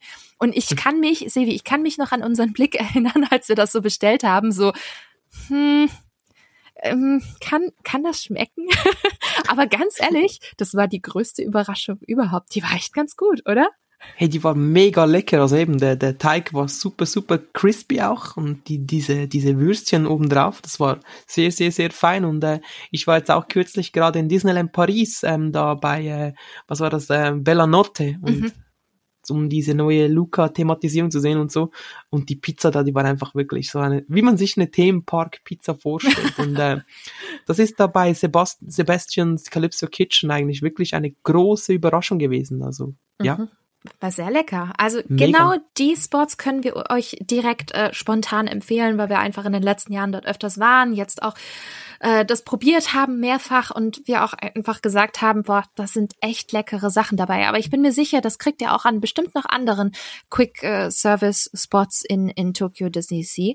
Man kann übrigens auch etwas, ich sag's jetzt mal gehobener, dort essen in Bedienrestaurants und eigentlich machen wir das ja nicht so oft. Also Stevie, das, das wissen wir beide, wir sind jetzt nicht die Fine Dining Menschen, aber es gibt dort ein Restaurant, was wir unbedingt mal erleben wollten. Das ist das Magellans oder wie die Amerikaner immer sagen, das äh, Magellans.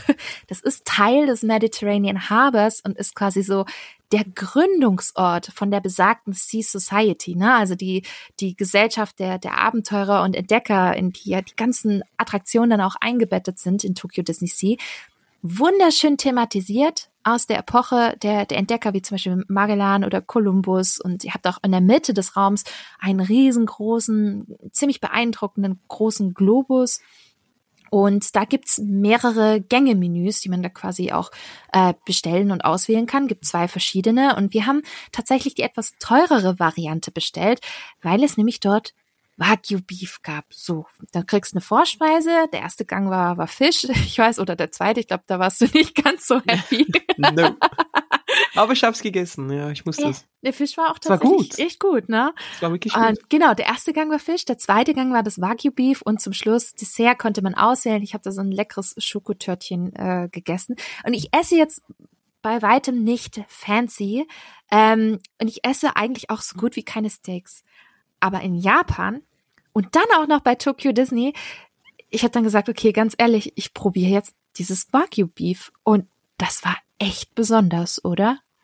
Ja, das war wirklich, wirklich, also das ganze Vier-Gänge-Menü war wirklich äh, sehr, sehr fein. Eben wie du schon gesagt hast, wir sind nicht so diese Fine Dining Guys jetzt da, aber das muss man mal machen, wenn man eine Reservation bekommt und so. Nur schon wegen der Atmosphäre und wenn dann das Essen dazu auch noch stimmt, eben diese Wagyu Beef Variante, ähm, das war so super zart und auch dieses, äh, dieses Schoko, was war das eben, Schokotürtchen, mhm. da träume ich heute noch davon, das war so super, super lecker, also ja definitiv. Richtig gut. Und vor allem, wir haben pro Person um die 60 Euro gezahlt, was ich echt unglaublich fair finde, wenn man sich mal anschaut, was wir da alles für den Preis bekommen und äh, bekommen haben und gegessen haben. Also die Qualität war schon wirklich sehr, sehr hoch. Ich glaube, wenn wir dieses Gericht so bestellt hätten in den USA oder in Paris, ich glaube, wir hätten locker unter über 100 Euro gezahlt ziemlich, ziemlich sicher. Mhm. Und es gibt dort auch was ganz, ganz, ganz Besonderes. Äh, vielleicht hat das der ein oder andere schon mal in einem Video gesehen.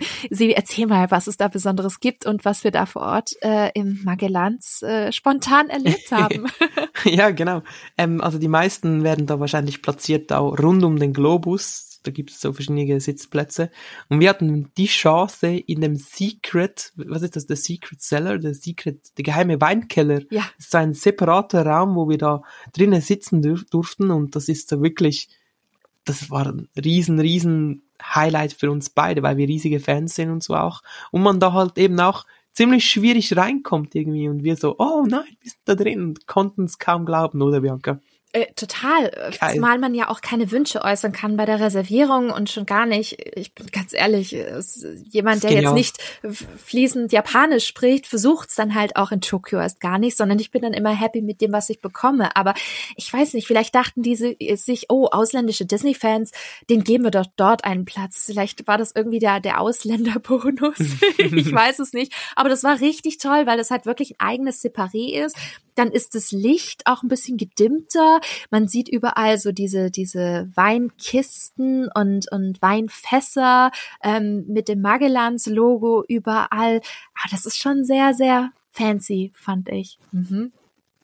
Also schon echt besonders. Und der, der, das Erlebnis ist mir auch ziemlich nachgegangen. Also wenn ihr die Möglichkeit habt, bisschen länger dort zu sein, also ich würde es euch nicht empfehlen, wenn ihr nur ein, zwei Tage dort seid, aber wenn euch zum Beispiel Essen unglaublich wichtig ist, wenn ihr mal was Besonderes erleben wollt, wenn ihr Disney Parks Fans sein seid und und zum Beispiel auch äh, die Sea Society ganz ganz toll findet, dann macht das unbedingt, weil wir waren sehr sehr begeistert. Ich würde es äh, jederzeit wieder machen.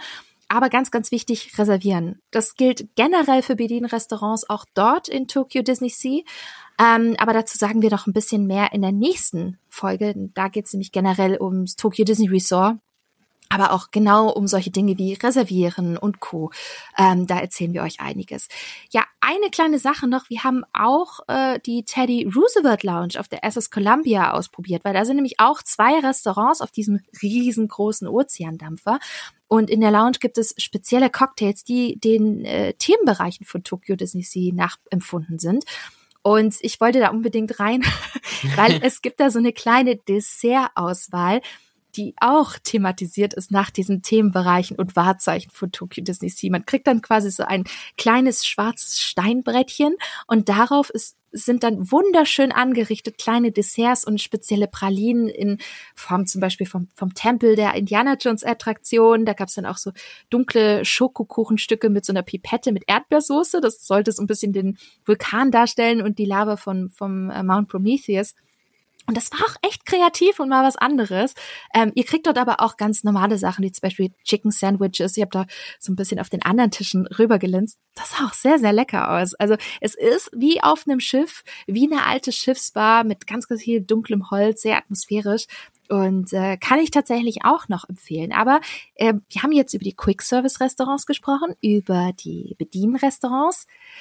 Natürlich müssen wir auch über die Snacks sprechen. Und die sind ganz schön wundervoll in Tokyo Disney Sea. Ähm, und solltet ihr auch unbedingt äh, probieren und euch durchsnacken, weil Tokyo Disney Sea ist ein absoluter Snackpark. Oh mein Gott, Sivi, was haben wir uns da durchgefuttert? Äh, auch die Snacks sind halt preislich auch total in Ordnung, ne? Gib mal hier mal zwei Euro, da mal drei Euro. Ich bin ehrlich, das hat alles super lecker geschmeckt und wir hatten hier auch kaum Reinfälle. Sevi, ich, ich habe schon eine Ahnung, aber ich will es trotzdem hören, weil es mich einfach interessiert. Was waren denn deine Snack-Highlights in Tokyo Disney Sea?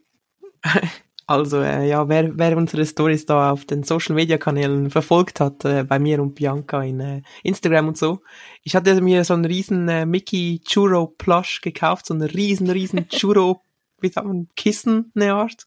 Und ähm, dementsprechend ist auch der, der Potato Churro, den ihr da bei Mysterious Island bekommt, mein absolutes äh, Highlight gewesen. Ich, oh, ich habe jetzt schon wieder Bock auf so einen, Bianca. wir, müssen, wir müssen sofort wieder hin. Ähm, ich fand aber auch dein Lieblingssnack ein absolutes Highlight. Da wirst du wahrscheinlich gleich mehr erzählen. Mhm. ähm, aber generell ist es so, man kann überall ähm, gute Sachen finden. Es gibt online auch diese Maps, wo man schauen kann, wo kriegt ihr welchen Snack. Mhm.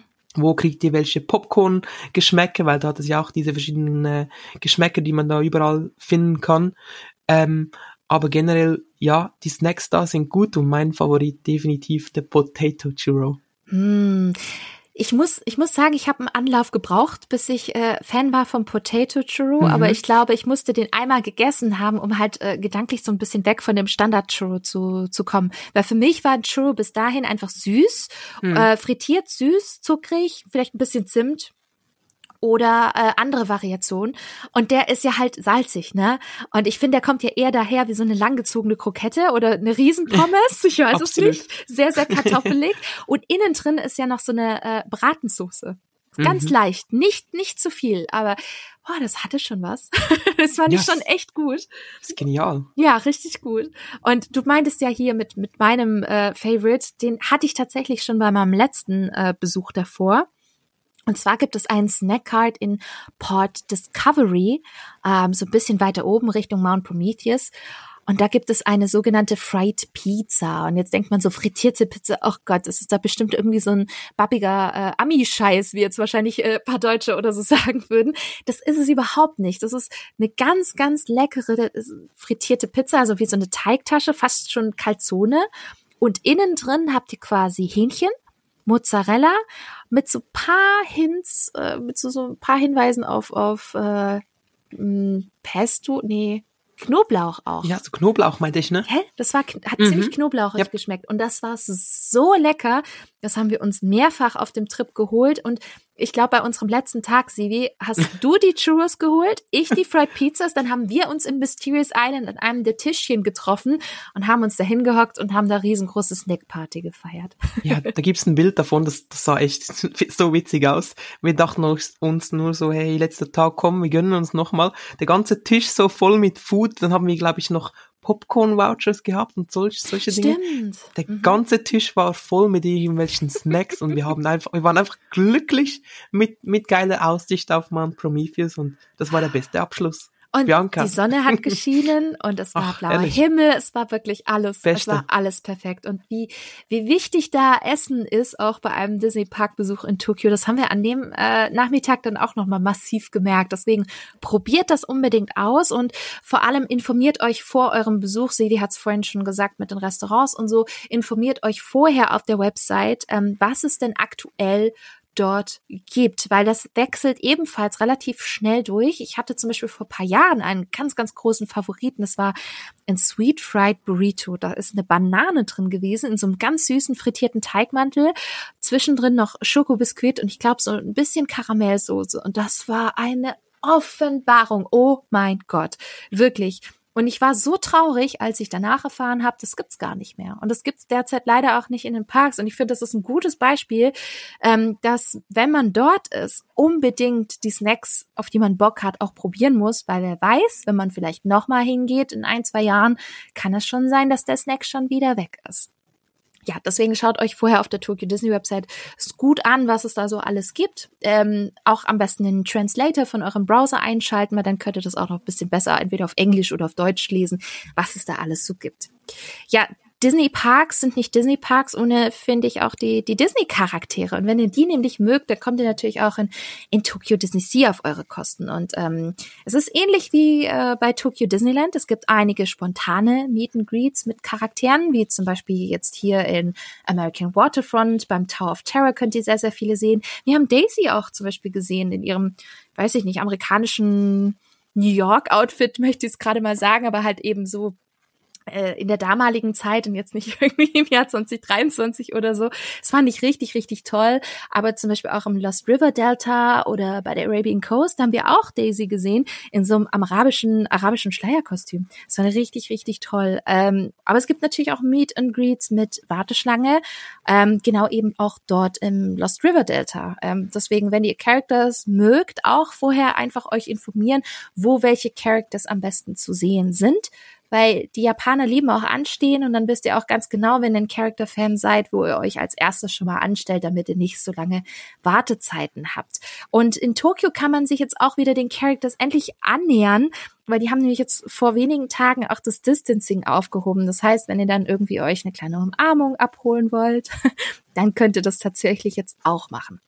Aber wenn wir jetzt schon von Disney-Charakteren und Meet and Greets sprechen, dann müssen wir an der Stelle auch über ein paar ganz besondere Charaktere dort sprechen, nämlich Duffy and Friends. Das sind Disney-Charaktere, die bekommt ihr in Tokio, nur in Tokyo Disney Sea zu sehen, besser gesagt in dem Hafendorfbereich Cape Cod. Das ist auch so der Geburtsort von Duffy. Und vielleicht habt ihr es auch schon mitbekommen, Duffy gab es auch zeitweise in Disneyland Paris.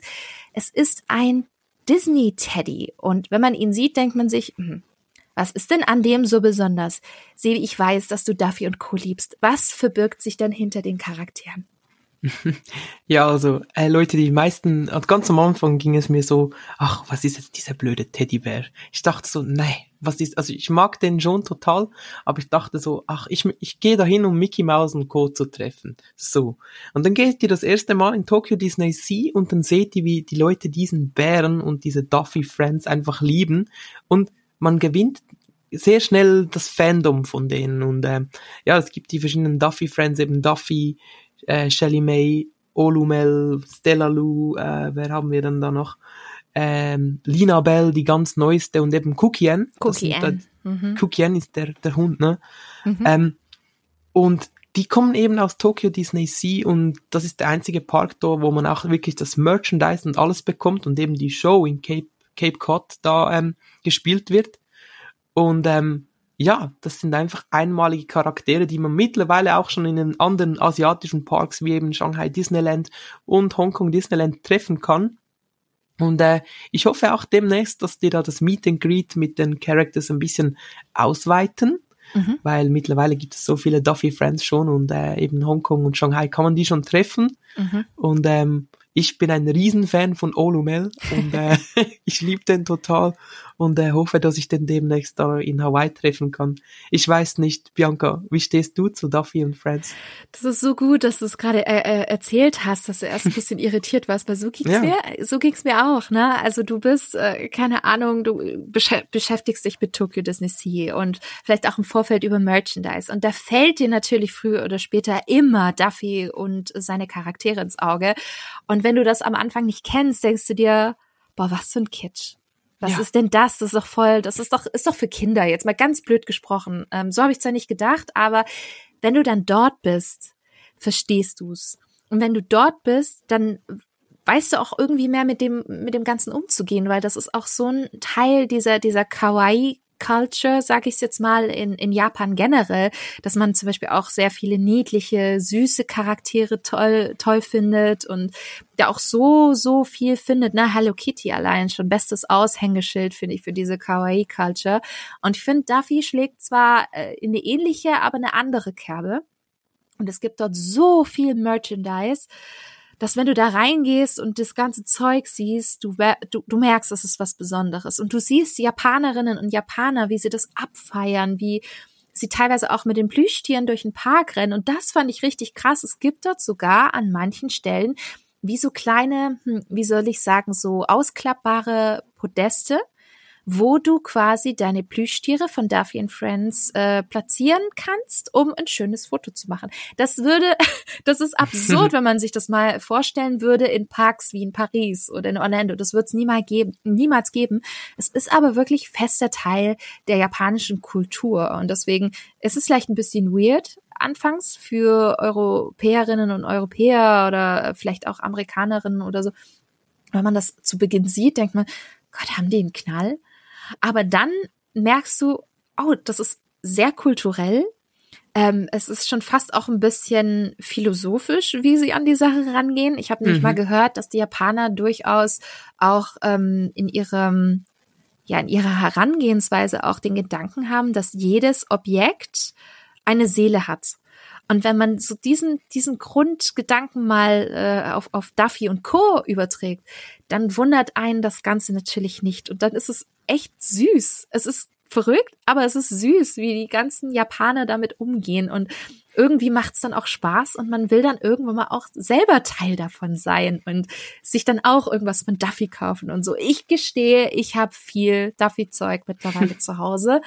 Ähm, weil ich das auch ganz, ganz toll mittlerweile finde. Früher könnte ich nichts damit anfangen, aber wenn man einmal in Tokyo Disney Sea gewesen ist, an dem Geburtsort von Duffy, wenn man so will, dort hat nämlich der ganze Duffy-Craze angefangen, dann kann man nicht anders. Also mein Favorite ist ja Gelatoni, diese Ach, kleine cool. kreative Katze, die gerne malt, ähm, die auch aus Tokyo Disney Sea übrigens kommt, aus Mediterranean Harbor. Ähm, und, und ich, also ganz ehrlich, ganz, ganz großes Thema. Ich kann es verstehen, wenn man damit nicht viel anfangen kann, aber ich würde sagen, ich glaube, wenn man einmal in Tokyo Disney Sea gewesen ist, dann lässt man sich schon gerne dazu hinreißen. Ne? Ja, und das ist ganz schön gesagt. Also man möchte wie ein bisschen ein Teil der Kultur sein und diese Duffy und Friends, die kommen von da und ähm, dementsprechend, egal ob du klein bist oder groß, von, von klein bis groß, jeder, jeder hat etwas von Duffy seines oder von dem Friends seines irgendwelche Ohren oder eben so diese, es gibt diese Coin-Plush-Holders, das sind so diese Portemonnaies, die man so umhängen kann mit den Gesichtern mhm. von Gelatoni mhm. und so drauf. Und ähm, es gibt ja auch diese Disney Boundings, das haben wir da ja auch gesehen in den verschiedenen Magazinen. Da gibt es solche Vorschläge, wie könnt ihr euch jetzt eure Lieblings Duffy and Friends Charakter eigentlich so verkleiden.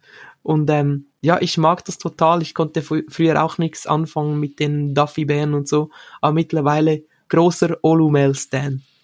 und, und es ist so schön, weil ich finde auch diese, dieser ganze Hype um Duffy and Friends dort in Japan zeigt für mich immer auch, wie, wie viel Liebe die ganzen japanischen Gäste gegenüber Disney haben. Das ist schon echt krass. Das sieht man den Leuten, die einem entgegenkommen und so. Und ich finde, das ist ein, ein Teilbereich, wo man einfach merkt, wie sehr die Japanerinnen und Japaner einfach Tokyo Disney lieben und in dem Fall halt eben auch, auch Tokyo Disney Sea.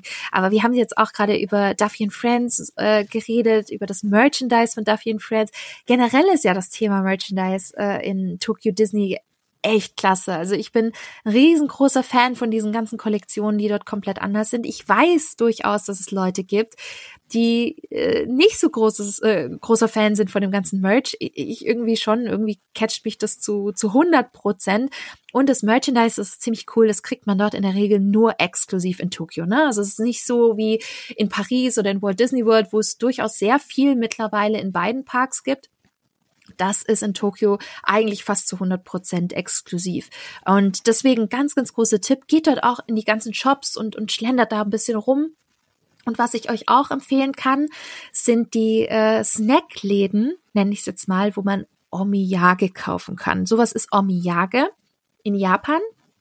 Bringt man gerne Souvenirs für die daheimgebliebenen mit. Und zwar ähm, Snacks, Kekse, Pralinen, alles super schön in so Souvenir-Snack-Cases verpasst, in so kleinen Dosen und schönen Verpackungen.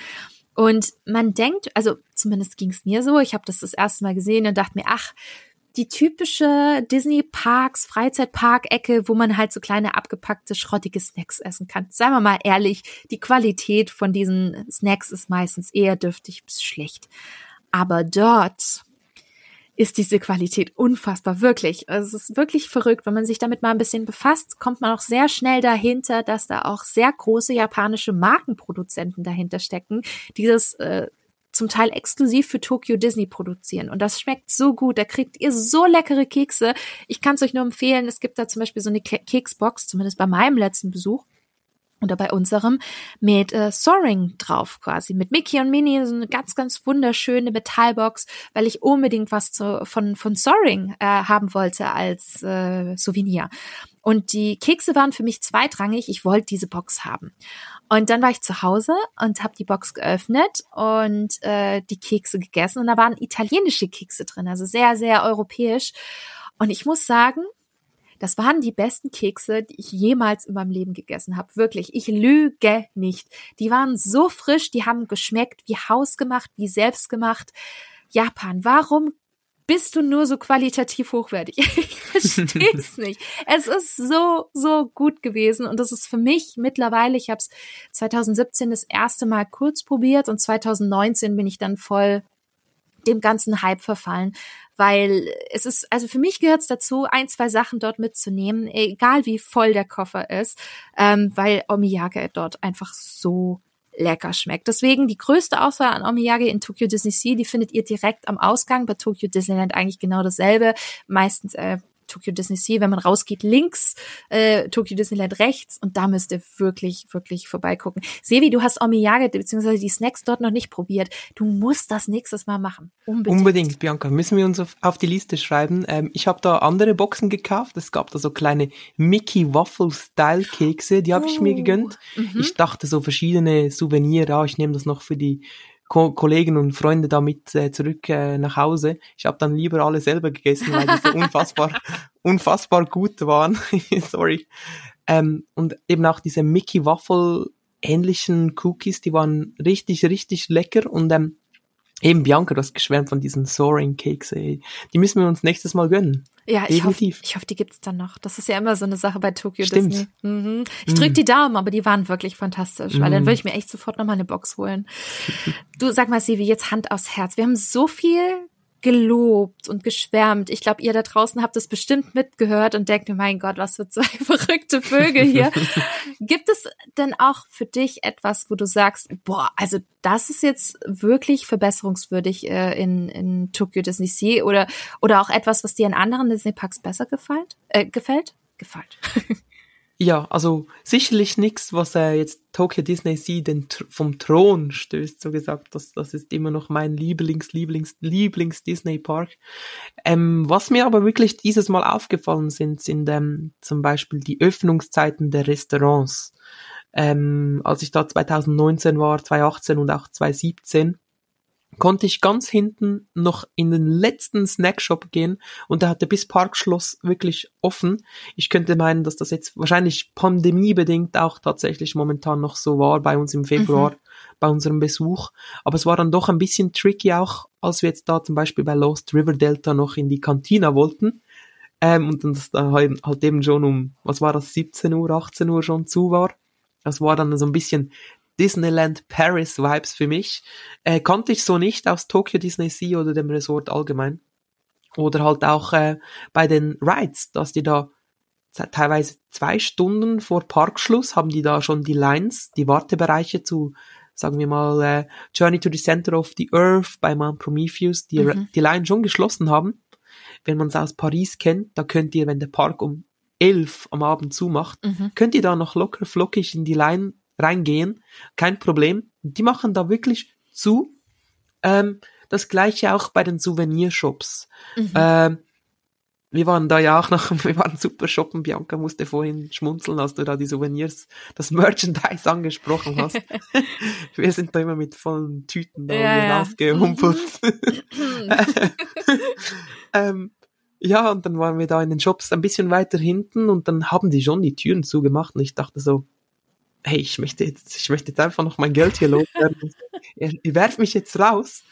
Ähm, das habe ich wirklich die letzten Trips pre-Covid anders äh, wahrgenommen, dass die auch noch offen gehabt haben und so weiter. Und äh, das sind eigentlich meine zwei größten äh, Downpoints neben den Shows und Attrakt äh, Shows und äh, die momentan einfach nicht stattfinden in der Größenordnung, wie es einmal war. Aber ich denke, das kommt dann wieder zurück irgendwie. Ich weiß nicht.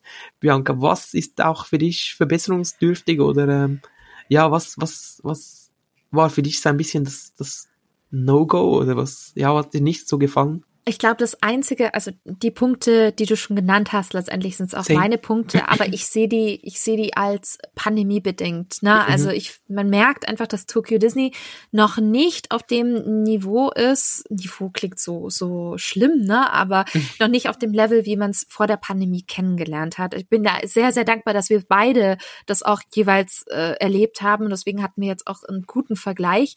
Aber ähm, gerade die Punkte, die du angesprochen hast, das sehe ich sehr, sehr pandemiebedingt. Bei den Shops kannte ich es vorher auch schon so. Also da wurde ich vorher auch schon 2017 und 19 ganz schön rausgekehrt. Wirklich? Ähm, ja, das auch bei Tokyo Disney Sea, die waren oh. da echt zackig mhm. unterwegs, das weiß ich noch. Weil ähm, ich glaube, meine Mom wollte auch noch in den Shop und ich war drin und sie war draußen. Wir hatten eine sehr ähnliche Situation wie jetzt Stimmt. quasi dieses Mal auf dem Trip. mhm. ähm, deswegen, die sind halt fix und ich glaube, das ist halt auch, die wollen halt schnell Feierabend machen, sagt man es mal so. Und das ist jetzt nicht so wie in den USA und Paris, dass man das so ausufernd irgendwie noch ein bisschen shoppen kann. Das heißt, guter, guter Tipp. Wenn ihr shoppen wollt, macht das währenddessen immer mal wieder, zumal auch die Shops teilweise immer andere Sachen auch haben in den jeweiligen, in den jeweiligen Stores. Nicht immer dasselbe, wie es zum Beispiel, keine Ahnung, in den USA oder in Paris oft ist, sondern das ist äh, teilweise auch sehr exklusiv immer für den jeweiligen Themenbereich. Deswegen guckt er auch tagsüber rein. Aber abgesehen davon, also gerade auch das mit der Warteschlange oder ähm, das mit äh, den Restaurantuhrzeiten, muss ich sagen, gibt's für mich keine Negativpunkte. Und ich sage einfach, hey, diese zwei Sachen, das ist halt einfach pandemiebedingt. Und man kann einfach nur hoffen, dass es in den nächsten Monaten oder bis nächstes Jahr dann wieder aufwärts geht und wir dann auch wieder hoffentlich bald mal auf so einem Niveau sind wie vor der Pandemie. Und angenommen, wir wären da, dann muss ich sagen, es, es, klingt absurd und es klingt auch so, als ob man irgendwie bezahlt worden ist durch Disney. Nein, sind wir nicht. Ähm, zumal ja Tokyo Disney auch nicht Disney gehört. Ähm, es ist einfach ein Herzenspark. Ne? Es ist, ich, ich glaube, ich habe noch nie einen Ort in meinem Leben zuvor erlebt, wo ich so glücklich war. das klingt total bescheuert, aber es ist tatsächlich so. Ich habe dort mein Herz verloren. Ich sag's ganz offen und ehrlich. Und äh, das ist so ein Ort, wo ich immer wieder gerne hingehen möchte, weil ich ganz genau weiß, wie glücklich ich mich fühle. Ja. Du hast es schön gesagt, Bianca, aber es geht mir genauso und dementsprechend war ich auch super, super happy, dass wir da gemeinsam hin konnten, Ach, weil es, waren, hm. es, es, war herrlich. Ihr habt, ihr habt unsere glücklichen Faces gesehen auf den Social Media Kanälen.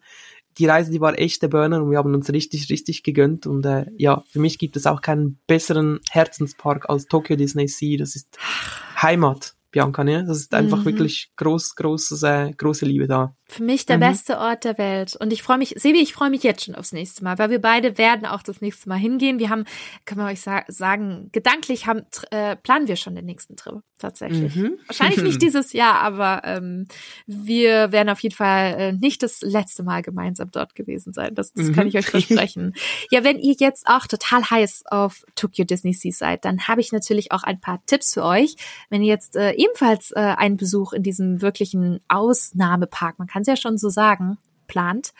Und da gehört unter anderem dazu, zwei volle Tage für den Park ähm, einzuplanen, weil der Park ist groß. Der Park hat viele Attraktionen, viele Shows. Es gibt viel zu probier äh, probieren. Ihr habt es gehört, viele Shops. Wenn ihr die Full Experience haben wollt, dann zwei volle Tage mindestens einplanen, denn ihr wollt auch einfach nur die Atmosphäre auf euch wirken lassen, ne? Genießen, schauen, schlendern und mehr. Und das könnt ihr wirklich nur machen, wenn ihr ganz genau wisst, dass ihr Minimum zwei volle Tage da seid. Und ganz wichtig, das Tagesticket auch schon vorher auf der Tokyo Disney Resort Webseite buchen, vor allem wenn ihr kein Ticket Hotel, äh, äh Ticket Hotel sag ich schon, kein Disney Hotel habt. Ähm, und wenn ihr Probleme zum Beispiel mit einer Visa Kreditkarte haben solltet, darauf gehen wir in der nächsten Podcast-Episode nämlich auch noch ein, weil die Buchung gestaltet sich nicht ganz so einfach aus Deutschland, ähm, was ich ein bisschen schade finde, aber das ist leider aktuell noch so. Dann nutzt doch zum Beispiel den Ticketanbieter Klug, die unter anderem auch offizielle Partner sind von Tokyo Disney Resort. Dann auch ganz, ganz wichtig, wir haben es vorhin schon angesprochen, seid früh dort. Minimum eine Stunde vorher. Mit Disney Hotel habt ihr auch Happy 15. Ähm, auch da gehen wir dann in der nächsten Folge drauf ein und erzählen euch genau, wie, wie unsere Disney Hotel Aufenthalte gewesen sind in Tokio und vielleicht auch ein bisschen mehr über Happy 15, weil da könnt ihr nämlich 15 Minuten früher rein. Es klingt jetzt so super läppisch, weißt du, 15 Minuten, oh mein Gott, in, in Paris ist es eine Stunde vorher, was willst du in 15 Minuten machen? Verdammt viel, das kann ich euch sagen. Ähm, aber dazu erzählen wir dann nächstes Mal mehr. Ganz, ganz wichtig, wir haben es vorher auch schon erwähnt, wenn ihr den Park betretet, scannt sofort euer Ticket ab in der Tokyo Disney Resort App und holt euch auch auf jeden Fall die Premier Accesses für die Amchu Belief of Sea of Dreams. Und danach, und das kommt, da, äh, kommt drauf an, wie voll der Park halt eben ist, holt euch auch Premier Access für Sorin, Journey to the Center of the Earth und oder Tower of Terror, weil das sind nämlich die großen Headliner, die müsst ihr machen, die können wir wärmstens empfehlen. Ihr habt es vorher gehört und die müsst ihr auf jeden Fall machen, weil dann habt ihr auch die Full Tokyo Disney Sea Experience. Empfehlung auch bei Indiana Jones, nutzt die Single Rider Line. Die ist wirklich, wirklich gut und äh, Sevi, ich glaube, wir mussten nie irgendwie länger als zehn Minuten oder so warten, egal wie lang die Schlange war, ne? Ja, also nutzt die Single Rider unbedingt, weil äh, ja, das, das wissen viele nach wie vor nicht und das ist echt kurz immer. Ja, das war wirklich so. Absolut. Und dann eben natürlich auch in der Tokyo Disney App äh, die Lotteries machen von den jeweiligen Shows. Lohnt sich sehr, weil wir wissen ja, Tokyo Disney kann Entertainment einfach auch richtig, richtig gut. Und ganz, ganz klar, ihr habt es vorhin gehört, snackt euch durch, was das Zeug hält, weil es ist einfach ein Foodpark mit super fairen Preisen. Schaut euch deswegen vorab schon auf der Website an, auf was ihr Bock habt, was es für besondere Snacks gibt und überlegt euch schon, wo die sind, damit ihr nicht jetzt irgendwie wahllos rumrennt im Park, ähm, sondern dann wirklich auch die Snacks dann auch probiert, auf die ihr äh, Lust habt.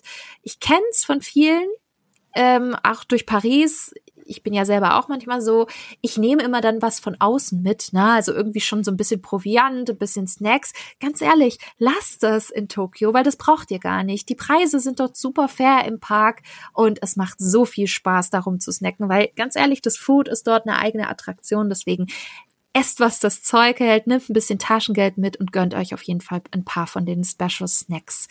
Ja, Sevi, welche Tipps würdest du denn geben, wenn jemand das allererste Mal Tokyo Disney Sea besucht? Hast du da welche?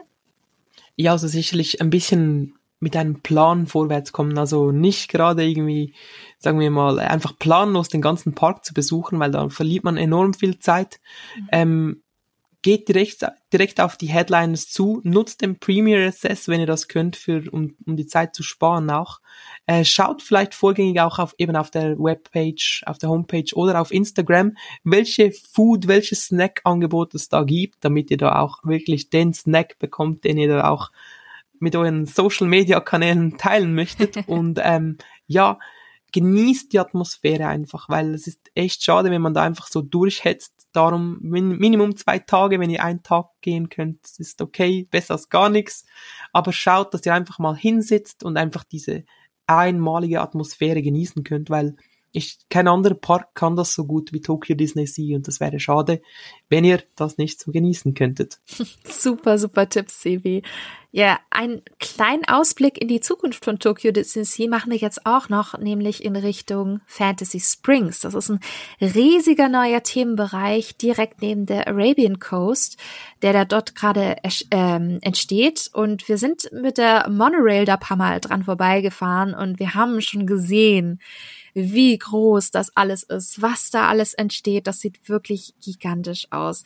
Da habt ihr Attraktionen und äh, kleine Unterthemenbereiche zu Die Eiskönigin, zu Peter Pan, und Rapunzel und es gibt sogar ein brandneues Disney Hotel mit einem Eingang direkt zu Fantasy Springs. Hm, ich habe ein bisschen drüber sinniert und ich freue mich sehr, aber ich finde es etwas schade, dass man so ein bisschen dieses Hafen Ports of Call Thema hier ein bisschen, bisschen vernachlässigt. Ich weiß nicht, wie es dir da so geht, Sevi?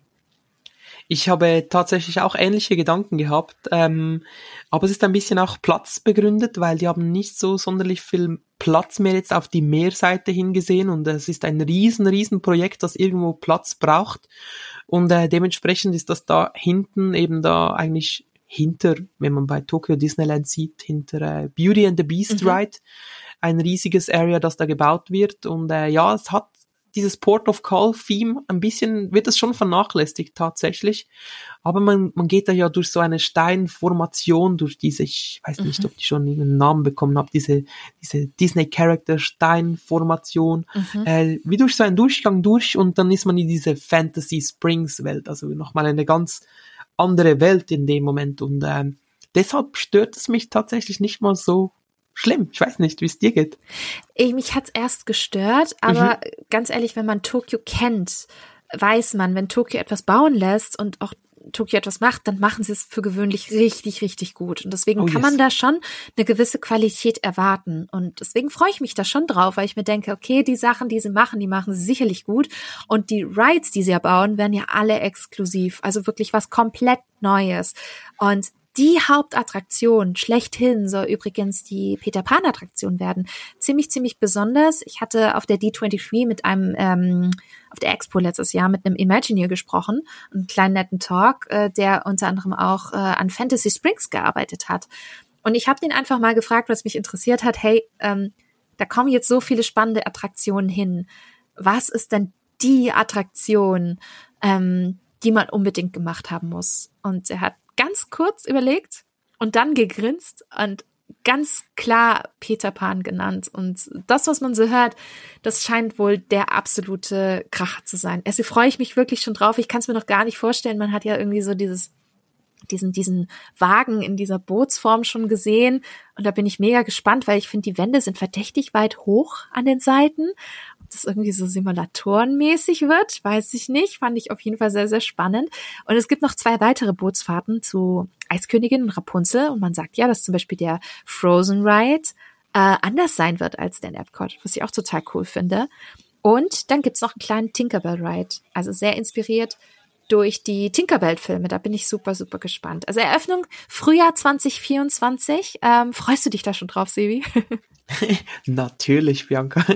Ähm, ich liebe das total. Japan, die Japaner, die mögen halt diese klassischen Filme mhm. und diesen Riesenfans eben von Peter Pan, von ähm, Rapunzel und so weiter. Und dementsprechend sind das nicht so diese normalen klassischen IPs, die wir hier kennen, äh, die hier gefördert werden auch so, ähm, sondern die machen jetzt was äh, was klassisches, bauen die dahin und ähm, ich verfolge tagtäglich auf Twitter und überall die Baustelle, weil mhm. ich muss wissen, hey, wie sieht das aus und mhm. oh, das Hotel ist jetzt so weit und so weiter ähm, und ich freue mich riesig und wie du schon angesprochen hast, wir waren da auch in der Monorail durchgefahren und haben Pick Pictures gemacht und so Fotos geschossen. Oh, die, die sind jetzt schon so weit und so. Und ähm, ja, ich bin ja auch schon fleißig am Sparen, weil äh, es wird teuer, wenn wir da in dem Hotel übernachten wollen. Mhm. Äh, da müssen wir unbedingt hin. Äh, ich freue mich riesig. Für mich ist das die größte Erweiterung in der Disney Parks Geschichte seit langem, seit sicherlich Galaxy's Edge Star Wars Land. Mhm. Und für mich ist auch wirklich eine der besten. Also ich freue mich wirklich, wirklich riesig.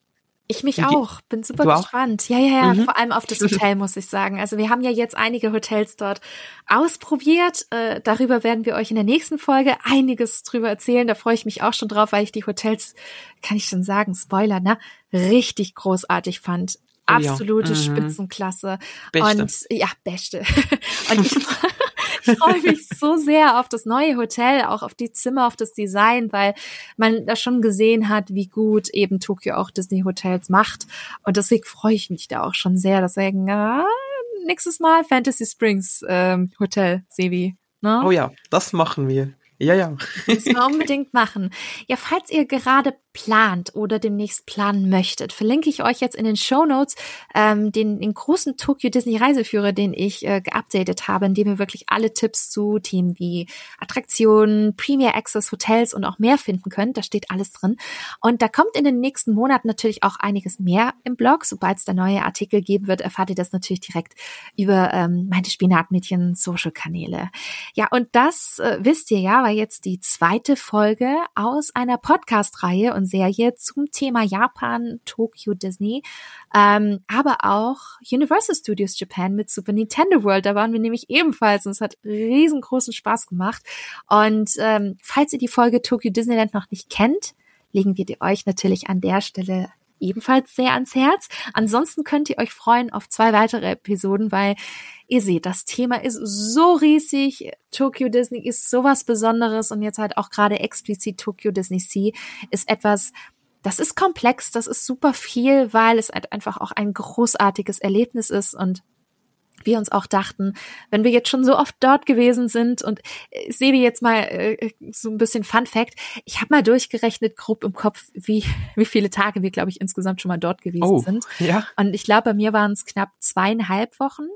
Und bei mir müssten es quasi schon dreieinhalb, vier Wochen sogar ja, insgesamt. Etwa. Stimmt. Ja, ja. Völlig krass.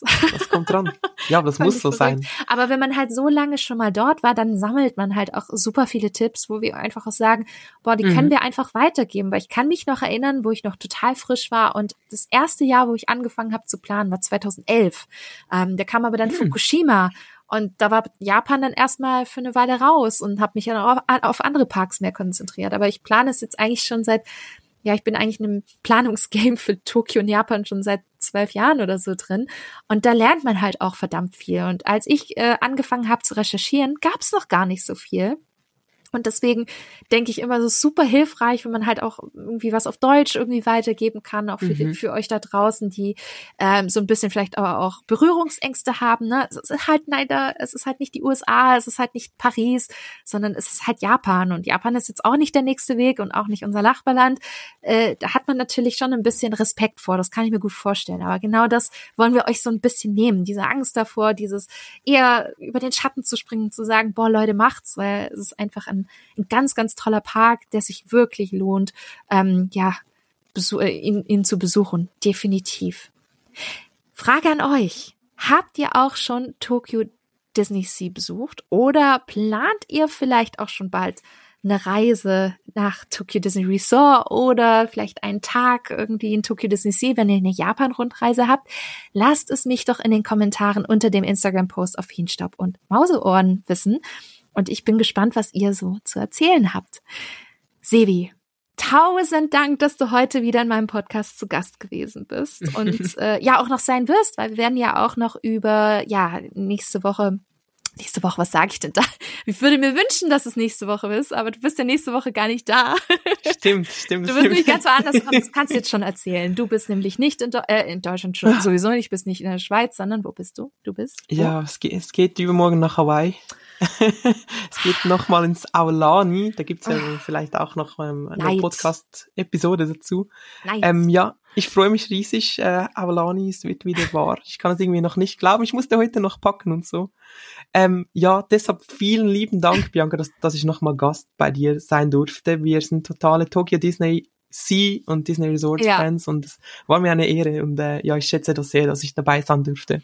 Ja, und vor allem nicht durfte, sondern auch noch sein wirst, weil wir yes, machen noch zwei Podcast-Episoden, nämlich Tokyo Disney Resort und da geht's wirklich, ihr habt es schon gehört, ums Eingemachte, ne? Also auch Restaurantreservierungen, ähm, die Hotels werden wir äh, wirklich ausführlich besprechen, aber auch alles andere, was ihr für, wirklich für eure Planung, für eure Reiseplanung für Japan einfach braucht, auch wie, wie teuer ist das das Ganze, wie, wie, wie teuer ist der ganze Spaß. Lauter solche Dinge, die wirklich essentiell sind für euren Besuch und für eure Planung, werden wir nächstes Mal erzählen. Und als Bonus-Episode, last but very not least, Universal Studios Japan in Osaka mit Super Nintendo World. Und auch dazu machen wir eine ganze Folge so ein bisschen über den Tellerrand hinaus gucken, weil das lohnt sich nämlich auch. Und da freue ich mich schon sehr, Sevi, wenn wir auch über diese zwei Dinge sprechen werden. Ja, ich mich aus. Also da hatten wir ganz, ganz große Erlebnisse und äh, ihr könnt euch freuen, da kommt noch einiges auf euch zu. Ich sage nur Miracosta Hotel. Miracosta Hotel. Absolutely Och, the best. Ich, ich, träume immer noch davon, wirklich. Ich auch. Mhm. Ey, das, das war ein einmaliges Erlebnis, aber dazu dann mehr. Ha? Dazu dann mehr. Ihr hört's schon. Vielen Dank. Ja, du sehr gerne. Ihr habt es gerade schon gehört, wir nähern uns dem Ende der heutigen Episode. Hat es euch gefallen, dann lasst doch gerne eine Bewertung bei Apple Podcasts äh, und Spotify da oder empfehlt den Podcast auch an andere weiter. Würde mich sehr freuen, weil so werden natürlich auch andere auf die Inhalte aufmerksam und das auch so ein bisschen wie die Währung für uns Content Creator und das würde uns sehr, sehr freuen. Ja, und wenn ihr mehr Disney News und Infos haben möchtet, findet ihr mich auch unter spinatmädchen.com auf Social Media wie Instagram, Facebook, Twitter und YouTube ebenfalls unter Spinatmädchen und natürlich auch unter Feenstaub und Mauseohren. Ich freue mich sehr, wenn ihr das nächste Mal wieder einschaltet. Bis dahin, haltet die Mauseohren steif und bis bald!